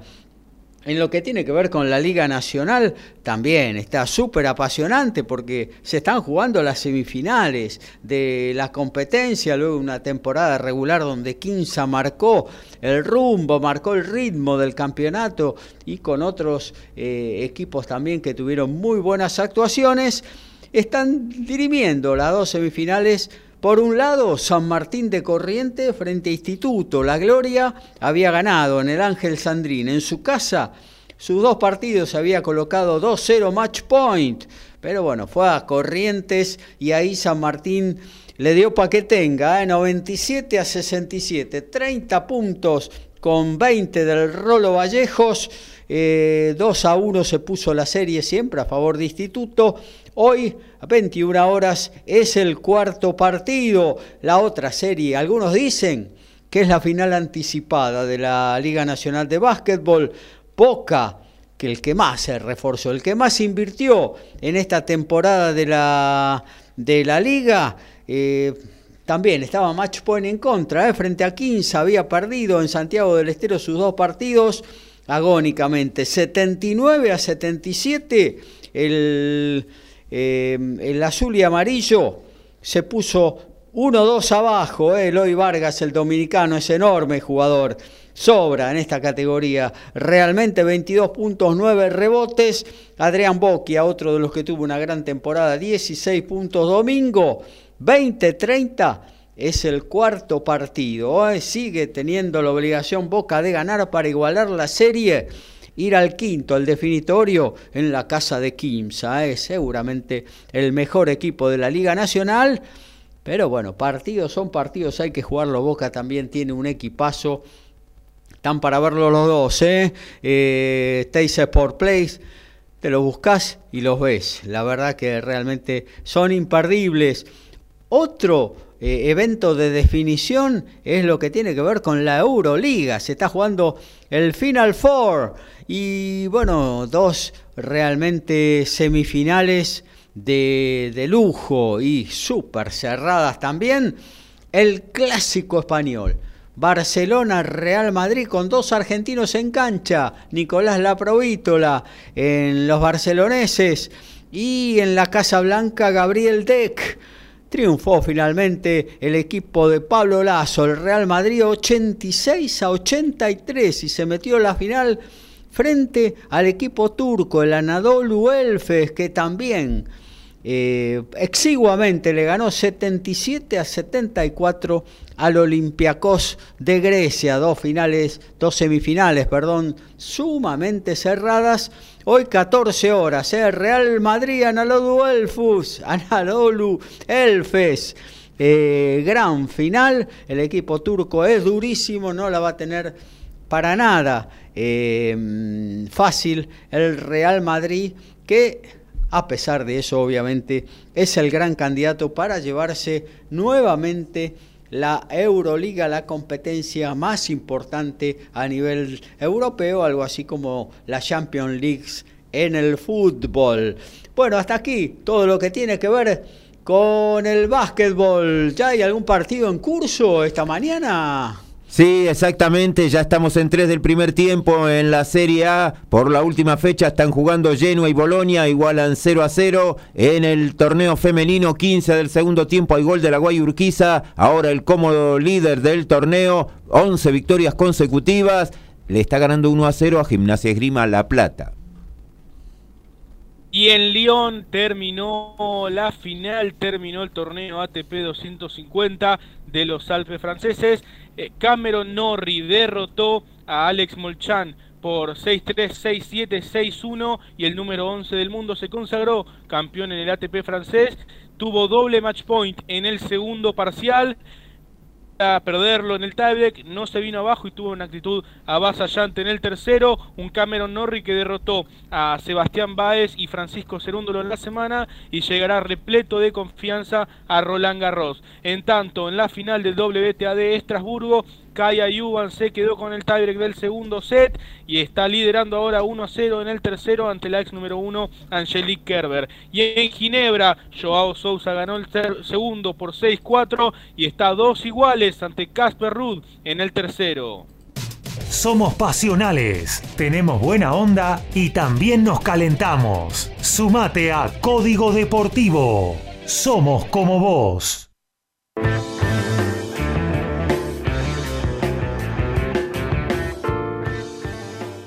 Una muy interesante noticia que tuvo lugar en la semana fue que Leo Mayer tendrá su último baile, su last dance. El correntino campeón de Copa Davis jugará en el dobles en el Challenger de Corrientes que comenzará a partir del 12 de junio gracias a una invitación y su compañero será el también correntino Ignacio Monzón. Fíjate vos la confianza que le dio a Monzón dicha noticia que está en la final en el Cairo en Egipto tras vencer el día de hoy al español Pujol Navarro y mañana estará definiendo el título ante el italiano Massa. Será el último baile de Leo Mayer en un par de semanas en su Corrientes natal. Y la fecha 16 de la Primera Nacional se inició ayer en Villa Crespo, Atlanta y Deportivo Maipú de Mendoza igualaron 0 a 0. All Boys empató 1 a 1 con Deportivo Madrid, Vázquez para los de Floresta, Migone para los de la Patagonia y Belgrano, el puntero del torneo, le ganó 2 a 0 a Flandria con los goles de Vegetti y Companucci. Hoy, 15-10, van a estar jugando en Adrogué Brown, Instituto de Córdoba, en el mismo horario Defensores de Belgrano, Argentino Agropecuario, 15-30 en Campana, Villadalmine, Gimnasia Esgrima de Jujuy, Santa Marina de Tandil, Independiente Rivadavia, a las 16, San Martín de San Juan, Nueva Chicago, 19-10, Estudiantes de Buenos Aires, Quilmes. Dominio inglés en lo que tiene que ver con el Mundial de Rally en Portugal, Elfin Evans y Scott Martin, los dos... Eh, eh, británicos a bordo de un Toyota, de un Toyota, disculpen, lideraron cuatro de las ocho etapas del viernes en este rally y son los líderes con un tiempo total de una hora 25 minutos y 43 eh, centésimas. Bueno, nos vamos a meter en qué nos vamos a meter ahora, en boxeo, claro, porque em, para ponerles en superficie lo que tiene que ver con las veladas de esta noche, em, no hay una que se destaque eh, definitivamente, pero bueno, puede haber eh, buen boxeo para ver eh, lo que tiene que ver con el boxeo argentino, Teis Sport, 22 horas, el chubutense Jonathan Wilson Sánchez versus el cordobés Martín Bulacio pelearán por el título latino plata del Consejo Mundial de Boxeo en la categoría eh, mediano. El chubutense Ezequiel Matisse, eh, sobrino de Lucas eh, e hijo de Walter, disputará un combate versus el bonaerense Roberto Moreno a 8 rounds en la categoría mediano. Por ahí es bien, a las 23, quizás lo más importante de este sábado de boxeo, el estadounidense David, David Bandera Roja Benavides enfrentará al canadiense David Lemieux, no pasando por su mejor momento, pero siempre ahí, ¿eh? pendiente de alguna oportunidad por el título, pelearán por el interino, en este caso supermediano del Consejo Mundial de Boxeo. También por ESPN 3 a las 21 horas, el kazajo Janibek Alikam Nuli versus el inglés Danny Digmund por el título interino OMB. Además, el santafesino Elías El Macho Araujo versus el estadounidense Giovanni Cabrera, 8 rounds en peso ligero, y el cordobés Agustín Gerbaldo versus el estadounidense Delante Johnson a 6 rounds en categoría welters, dos argentinos en una importante cartelera con pocas posibilidades de victoria, pero bueno, ahí están eh, eh, peleando y buscando el batacazo en la noche del Resort Wars de Las Vegas. Hasta aquí todo lo que tiene que ver con el boxeo. ¿eh? Recordamos ayer Lucas el Tornado Bastida el marplatense ganó en el complejo Diego Armando Maradona, en Pablo Nogués le ganó al boliviano Rivero que venía con ocho peleas, con ocho knockouts, pero claro, hechas en Bolivia, frente eh, las ocho peleas prácticamente a debutantes, y bueno, eso se notó rápidamente en el trámite del combate. Bastía lo pasó por arriba y en el segundo round el referee dijo basta, y ganó por nocaut el argentino, que es eh, una figurita hoy por hoy aquí en el ámbito nacional tendrá que dar ese paso, ese, ese, paso, ese salto al vacío con algún boxeador un poco más importante para ver realmente a dónde está parado y si se merece o está a la altura de alguna aventura internacional. Bueno, hasta aquí entonces, ahora sí, todo lo del boxeo. Volvemos a actualizar, ¿eh? tenemos eh, seguramente algo de tenis y luego vamos con el fútbol. Lauti. Así es, porque continúan las finales. Ahora mismo Angelique Kerber cuenta con breakpoint ante Kaya Yuban para colocarse 2-1 y saque en la final de Estrasburgo. Y Joao Sousa sorprende a Casper Ruud, está 3-2 y saque 30-0. Arriba, break arriba el portugués que quiere dar la gran sorpresa en Ginebra. 11 del primer tiempo, siguen igualando 0 a 0 Genoa y Bolonia en la Serie A, última fecha del torneo y estamos en 18 del segundo tiempo. La Guayurquiza continúa ganándole 1 a 0 en el torneo femenino a Gimnasia Esgrima La Plata. Periodismo, nos encantan los deportes, lo sentimos y vivimos al tope. Somos iguales a vos, somos Código Deportivo.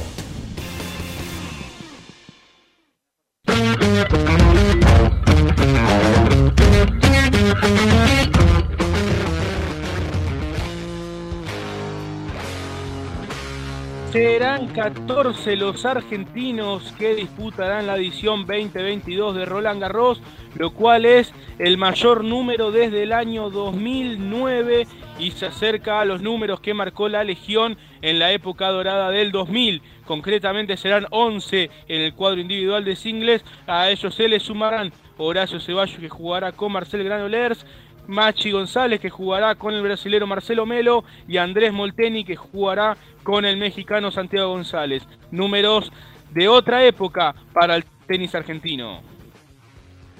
Hola, Liga Española 12.30, ya está comenzando jugadores en cancha, Valencia, Celta de Vigo por el cierre, fecha 38 en la Liga Española. A las 15 van a estar jugando Friburgo y Leipzig, la final de la Copa de Alemania.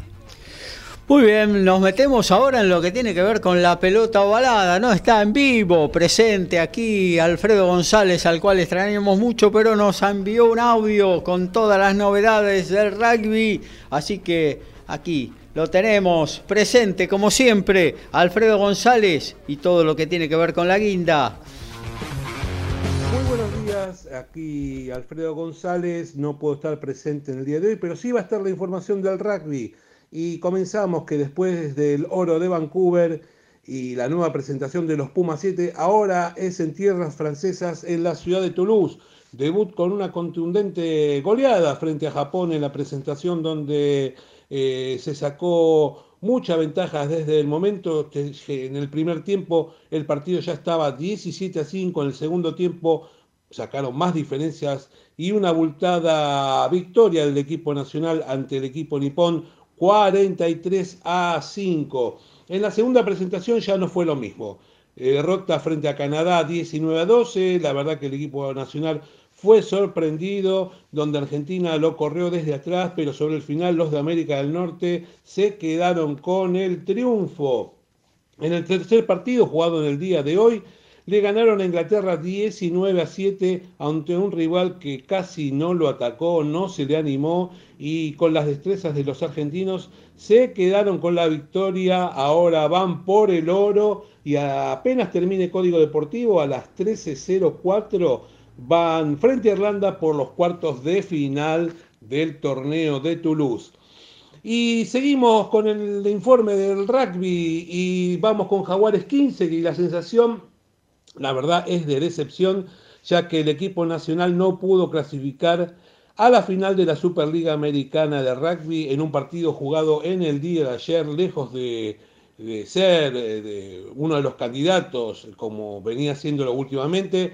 El rendimiento del equipo nunca fue bueno, perdió cinco partidos y cuando parecía que era la noche para redimirse no hubieron ideas y si la verdad que hubieron muchos errores no se estuvo fino, se generaron muchos no con en un partido muy malo, eh, no pudieron tampoco aprovechar las amarillas del rival y se jugó a lo que quería la franquicia chilena y la inocencia del equipo nacional este, lo llevó a entrar a ese juego. En un momento el partido estaba 10 a 10 y parecía que se lo podía llevar eh, por poco, pero Selman se imponía, hacía que Jaguares 15 repitiera los errores que llevaba hasta el momento, otorgando penales y sobre el final el pateador pudo poner el partido con un resultado final 16 a 10 en favor de la franquicia chilena. Así que se terminó el sueño, quedaron eliminados en las semifinales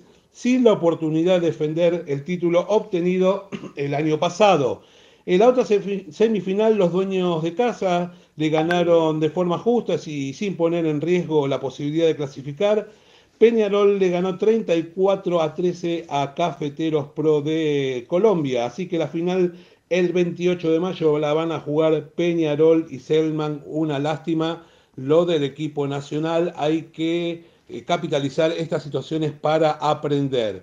Por otro lado, los Pumitas después de mucho tiempo van a tener la oportunidad de jugar un torneo internacional después de aquel que jugaron en Sudáfrica. Se confirmó la presencia del M20 en un torneo en Oceanía. Van a jugar en la ciudad de Queensland del primero al 10 de julio en un cuadrangular donde también van a jugar Nueva Zelanda, Australia y Fiji eh, será el Oceanía Rugby Under 20 Championship y Argentina y Fiji es la primera vez que lo juegan, es una competencia la verdad de alto rendimiento en un torneo en el que juegan las eh, futuras figuras del rugby mundial y la verdad que es un exigente torneo y una buena posibilidad para que los Pumitas sigan teniendo actividad.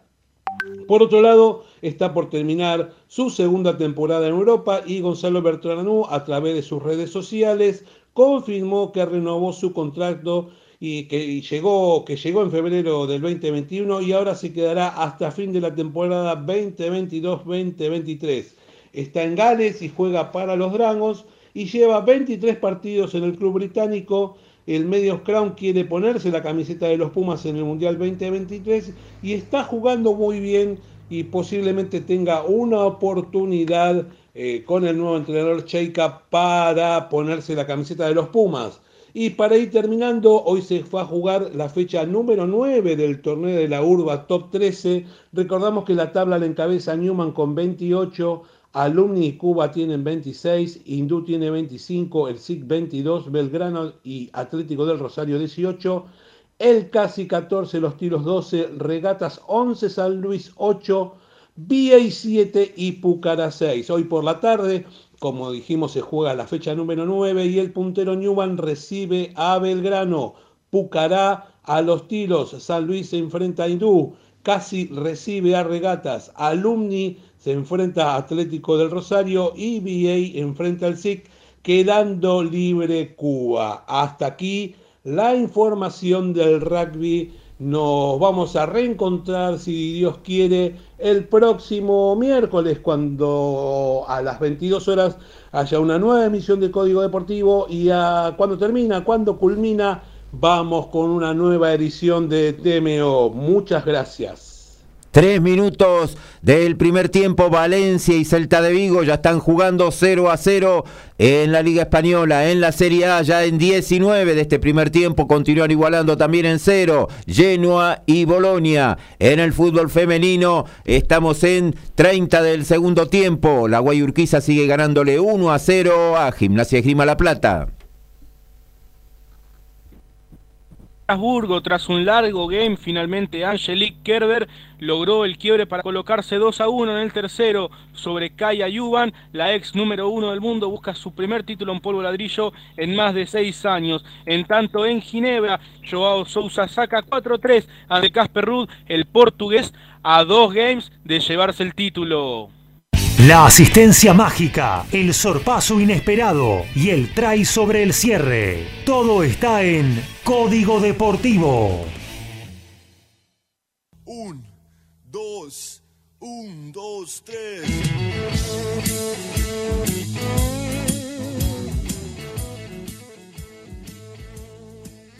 Otros latinoamericanos que estarán jugando en Roland Garros son por ejemplo, Juan Pablo Varillas, que estará haciendo su debut absoluto en Gran Slam, enfrentará mañana en segundo turno en la central al canadiense Félix Ollera Lacim. También estarán jugando los chilenos Alejandro Tavilo, que debutará ante Borna Goucho, y Cristian Garín, que estará debutando el día martes ante el estadounidense Tommy Paul y además estará jugando el boliviano Hugo Delien que mañana tendrá un partido muy interesante en la Simón Mathieu ante el dos veces finalista Dominic Thiem que lleva más de un año sin ganar un partido, chance histórica para el boliviano de lograr el mejor triunfo de su carrera.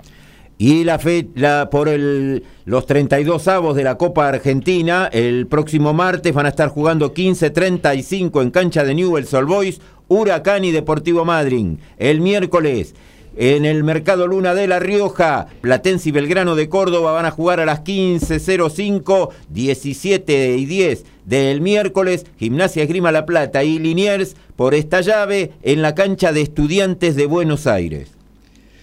Muy bien, nos vamos a meter un poquito con lo que tiene que ver con la actividad automovilística.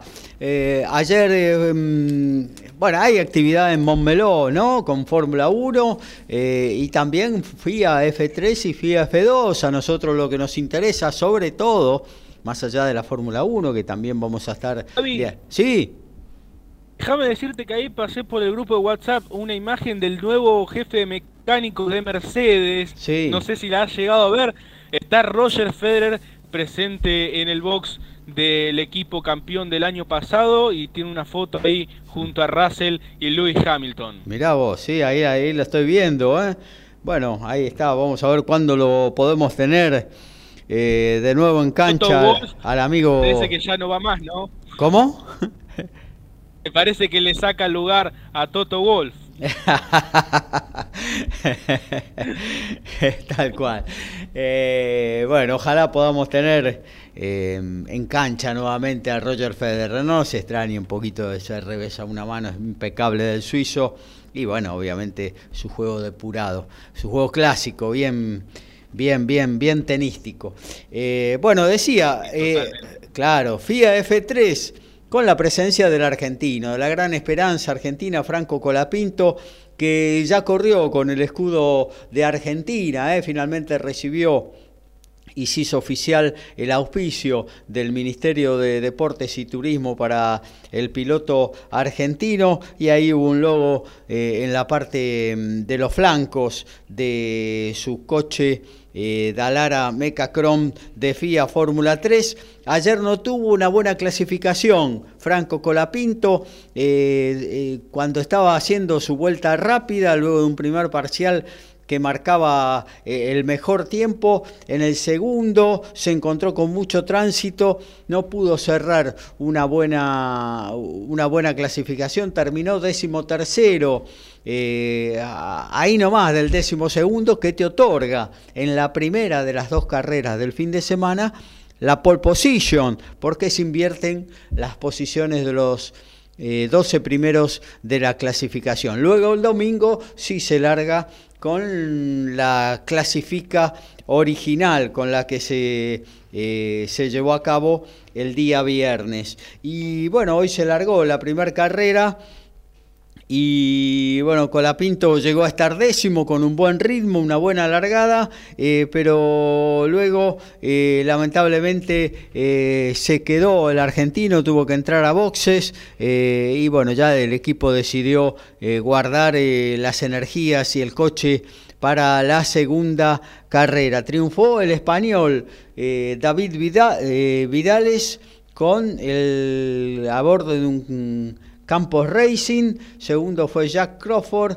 y tercero completó el podio el brasileño Caio Collet con el equipo MP Motorsport, el equipo holandés que siempre es protagonista y en el cual militaba el año pasado Franco Colapinto, pero bueno, no logró reunir el presupuesto necesario para continuar eh, con, con ese equipo que realmente le hubiera dado otras posibilidades al argentino. Pero bueno, está con el Van Amersfoort Racing también, un equipo debutante holandés que tiene buenas prestaciones, pero seguramente no le va a dar para pelear el campeonato, pero sí para eh, sorprender, tal cual lo hizo en la primera fecha con la pole position y en la segunda con un triunfo, el primero de la temporada para el argentino.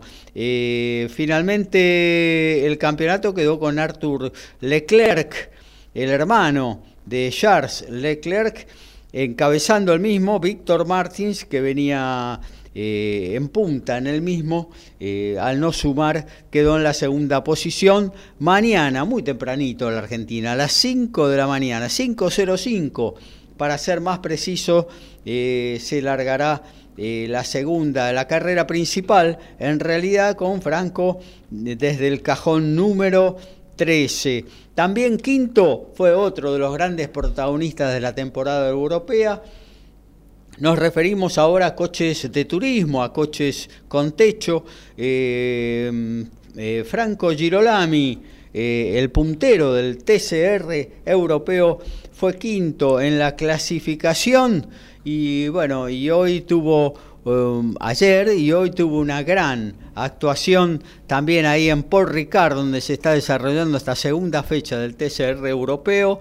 Eh, terminó eh, en la segunda colocación, fue un 1-2 del Come to You Racing, el equipo que alista los eh, Audi RS, RS3 tanto del argentino como del eh, holandés o neerlandés, Tom Coronel, quien fue el que se quedó con el triunfo en esta primera carrera del TCR europeo ahí en el circuito francés. Segundo, Franco Girolami. Tercero, Felice Gelmini, el italiano. Y bueno, esto le permite al piloto argentino continuar en el liderazgo del campeonato.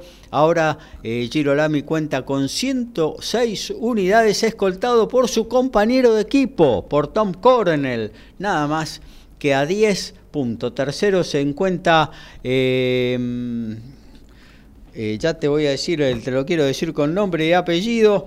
Eh, tercero se encuentra el británico Files con 77 puntos, ya más lejos, a pesar de que cada carrera otorga un buen puntaje y estas diferencias que parecen muy grandes se pueden limar con buenas actuaciones y, y, con algún tropezón del que va hacia arriba. Pero lo claro y lo concreto es que Girolami sostiene su liderazgo en el campeonato, es muy protagonista ya desde las pruebas previas, de las pruebas comunitarias antes de iniciar la temporada y ahora lo está reafirmando con el campeonato en curso. Mañana se realiza la segunda carrera, ahí también el argentino estará alargando en la quinta posición y con posibilidades nuevamente de estar eh, en, en, una muy buena ubicación final y defender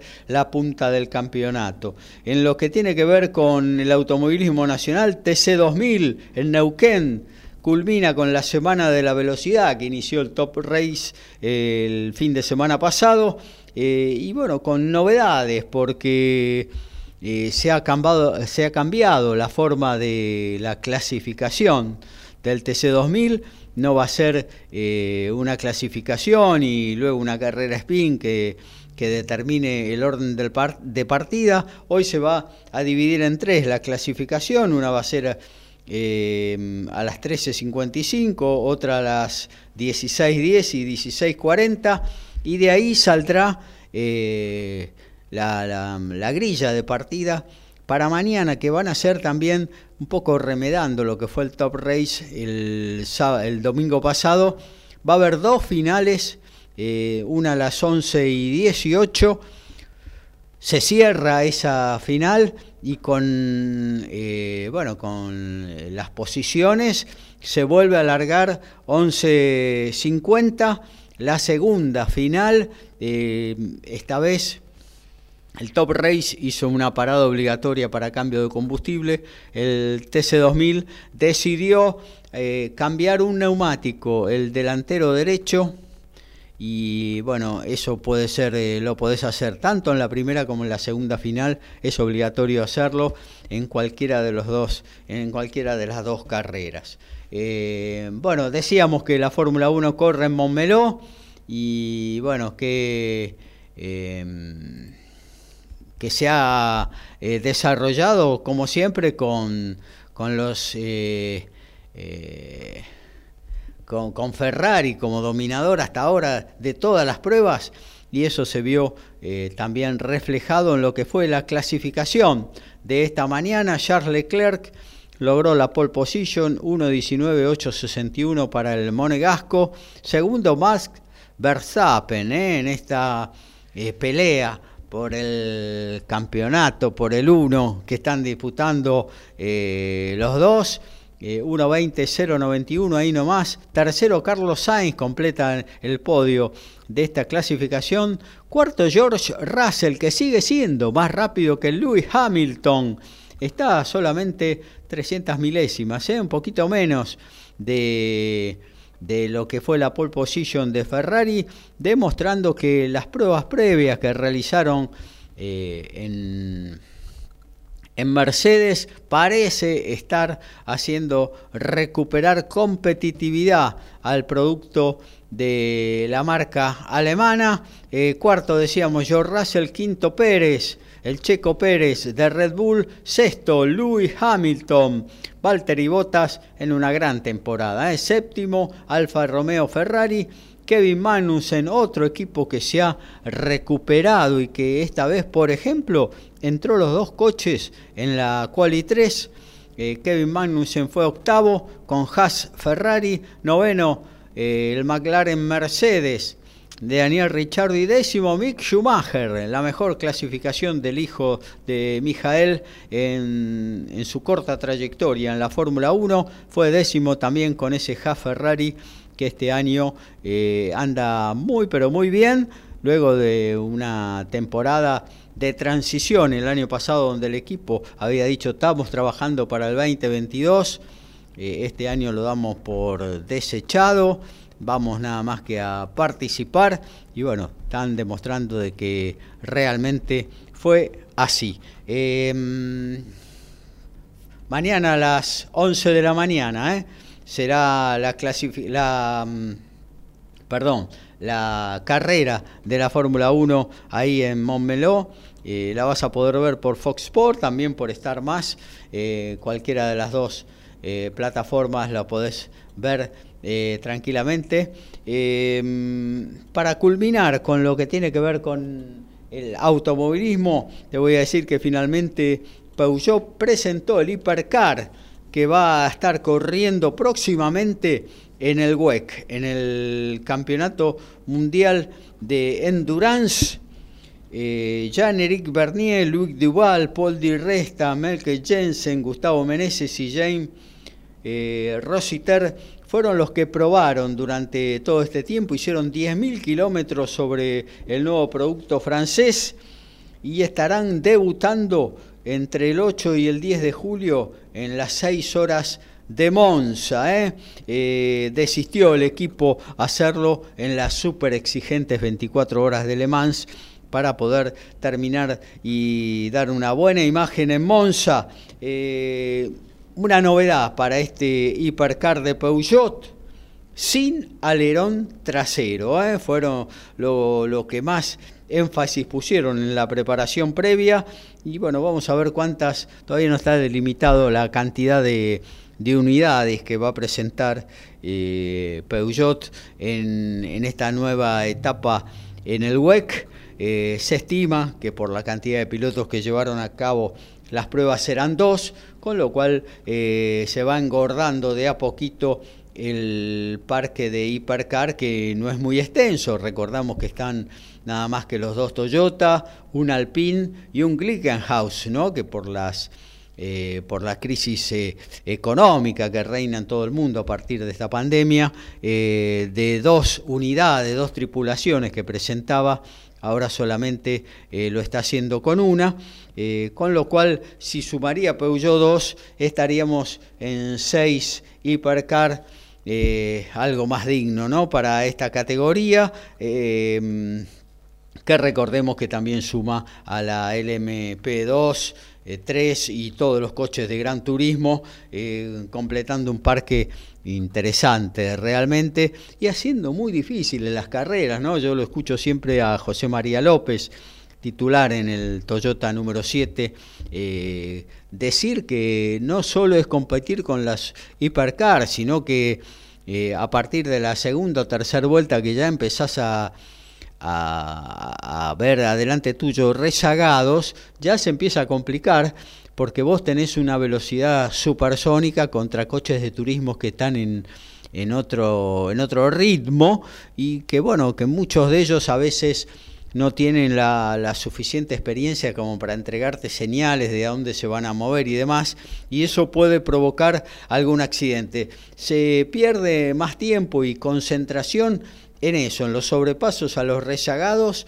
que en eh, pelear contra tus propios pares, contra los propios hipercars. Una categoría muy dura, muy difícil.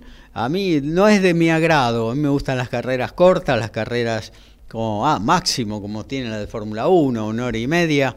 Eh, pero bueno, este es un formato que se viene extendiendo ya hace décadas desde que era el Campeonato Mundial de Sport Prototipo, allá en la década del 70, 80, y se sigue sosteniendo y bueno, también lo hace en Norteamérica la categoría INSA. Eh, realmente son carreras eh, durísimas para todos los participantes. Bueno, Fórmula 1, Charles Leclerc, de nuevo Ferrari, Verstappen segundo ahí respirándole en la nuca en la clasificación. Mañana la carrera apasionante y con unos Mercedes que amenazan con volver a tener el ritmo de punta. Mientras tanto, recordemos, 505 Franco Colapinto.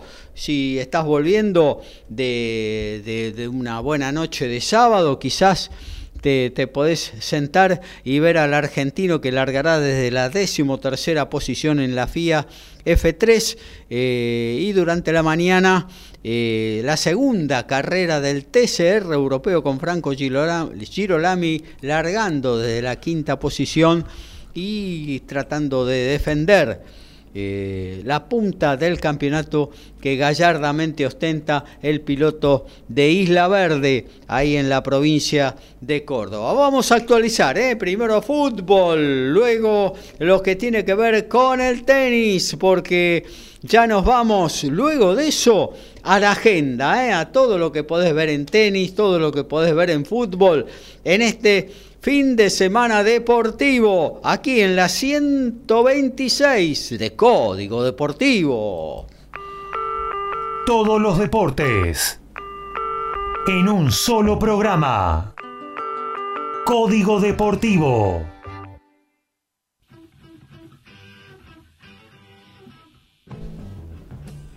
Y por el Nacional B vamos a tener 15-10 por TIC, Brown de Adrogué, Instituto de Córdoba, en el mismo horario pero por DirecTV, Defensores de Belgrano y Argentino Agropecuario. 19-10 TIC con Estudiantes de Buenos Aires y Quilmes, todo esto en la Primera Nacional. En la final de la Copa de Alemania a las 15 horas por DirecTV, Friburgo y Leipzig. En la Liga de Francia a las 16, el Paris Saint-Germain y el Metz en la Serie A de Italia. 15.45 Espien con Fiorentina y Juventus. En la B Metropolitana a las 13 ya está por comenzar por DirecTV, Deportivo Merlo y Talleres de Remedios de Escalada y 17.10 Los Andes va a estar recibiendo por TIC a Fénix. En el fútbol femenino a las 15 horas Boca Juniors por la TV pública y Huracán. Mañana recordemos 16 horas por TNT y ESPN va a estar el partido final, además de MG Radio, entre Tigre y Boca.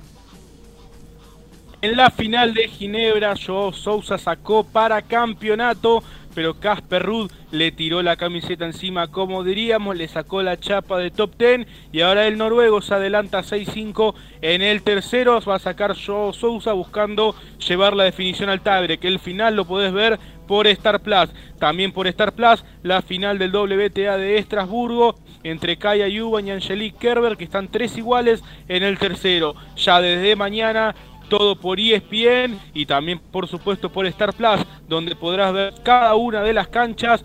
Arranca Roland Garros, el segundo gran slam de la temporada, en último turno de la cancha central, a eso de las 4 de la tarde de Argentina. Estará jugando Juan Ignacio Londero ante Carlitos Alcaraz, número sexto en la preclasificación. También estará jugando el Peque Schwarzman a las 7 de la mañana en la cancha 6 ante Andrei Kuznetsov. Y Camilo Hugo Carabel estará haciendo su debut absoluto en Gran Slam ante el ruso Aslan Karatsev desde las 9 horas de la Argentina en la cancha 15.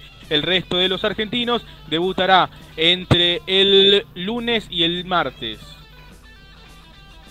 Bueno, y lo que tiene que ver con el básquetbol por eh, Teis Sport Play, no te pierdas estas semifinales apasionantes de la Liga Nacional de Básquetbol. Eh, San Martín eh, Instituto hoy 2030, mañana también en el mismo horario 2030, Boca 15 en la Bombonerita, un partido realmente espectacular, 10 horas mañana Fox Sports, la Fórmula 1, eh, con ese duelo de esta temporada, el año pasado fue Verstappen, Hamilton, esta temporada es Verstappen, hoy campeón versus Charles Leclerc que quiere pelear el campeonato. Nos eh, vamos yendo eh, de a poquito en esta, la 126 de Código Deportivo. Almuerzo con la patrona, o llega la bondiolita, reunión familiar o un sanguchito y a seguir. Tiempo de almuerzo, momento de despedida en Código Deportivo.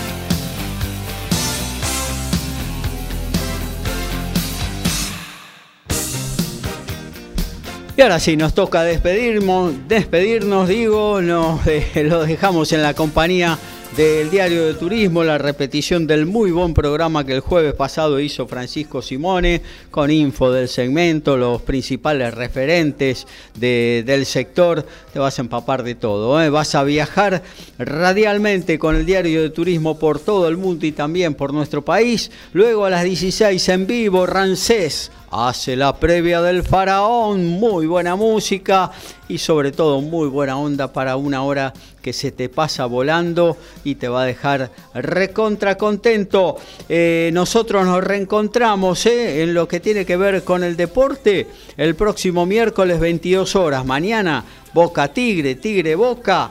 La final de la Copa de la Liga, obviamente que va a estar acá en MG Radio 15:30 arranca la transmisión de la definición del primer torneo profesional del fútbol argentino de esta temporada 2022. Eh, saludamos, eh, Horacio, gracias por estar, hasta la próxima. Nos estamos reencontrando el próximo miércoles con muchísima información. También para vos, Lautaro, abrazo grande, buen fin de... Abrazo grande, Gaby. Dos datos últimos antes de despedirme. Este Roland Garros 2022 será el retiro de Joe Wilfred Songa. Eh, su rival en primera ronda será Casper Ruud, quien ahora mismo tiene match point en Ginebra. Eh, seguramente sea el día martes a la noche. Aviso para la gente que tiene intención de ver el último partido del ex número 5 francés. Y el otro, que desde Roland Garros 2002 no había un cuadro principal de Gran Slam sin la presencia de Feliciano López. El español de 40 años cayó en la clasificación y de esta manera pone fin a su racha de 79 presencias consecutivas en torneos de Gran Slam. Eh, el otro que también ve frenada su racha es Andrea Seppi, italiano, que tenía la marca en 66. Así que bueno, dos nombres históricos que no estarán en este cuadro principal de Roland Garros. Muchas gracias, eh, Lautaro. Nos reencontramos entonces eh, con Código Deportivo el próximo miércoles 22 Horas mañana 15.30 Boca Tigre por MG Radio. Chau, chau, buen fin de... Chau.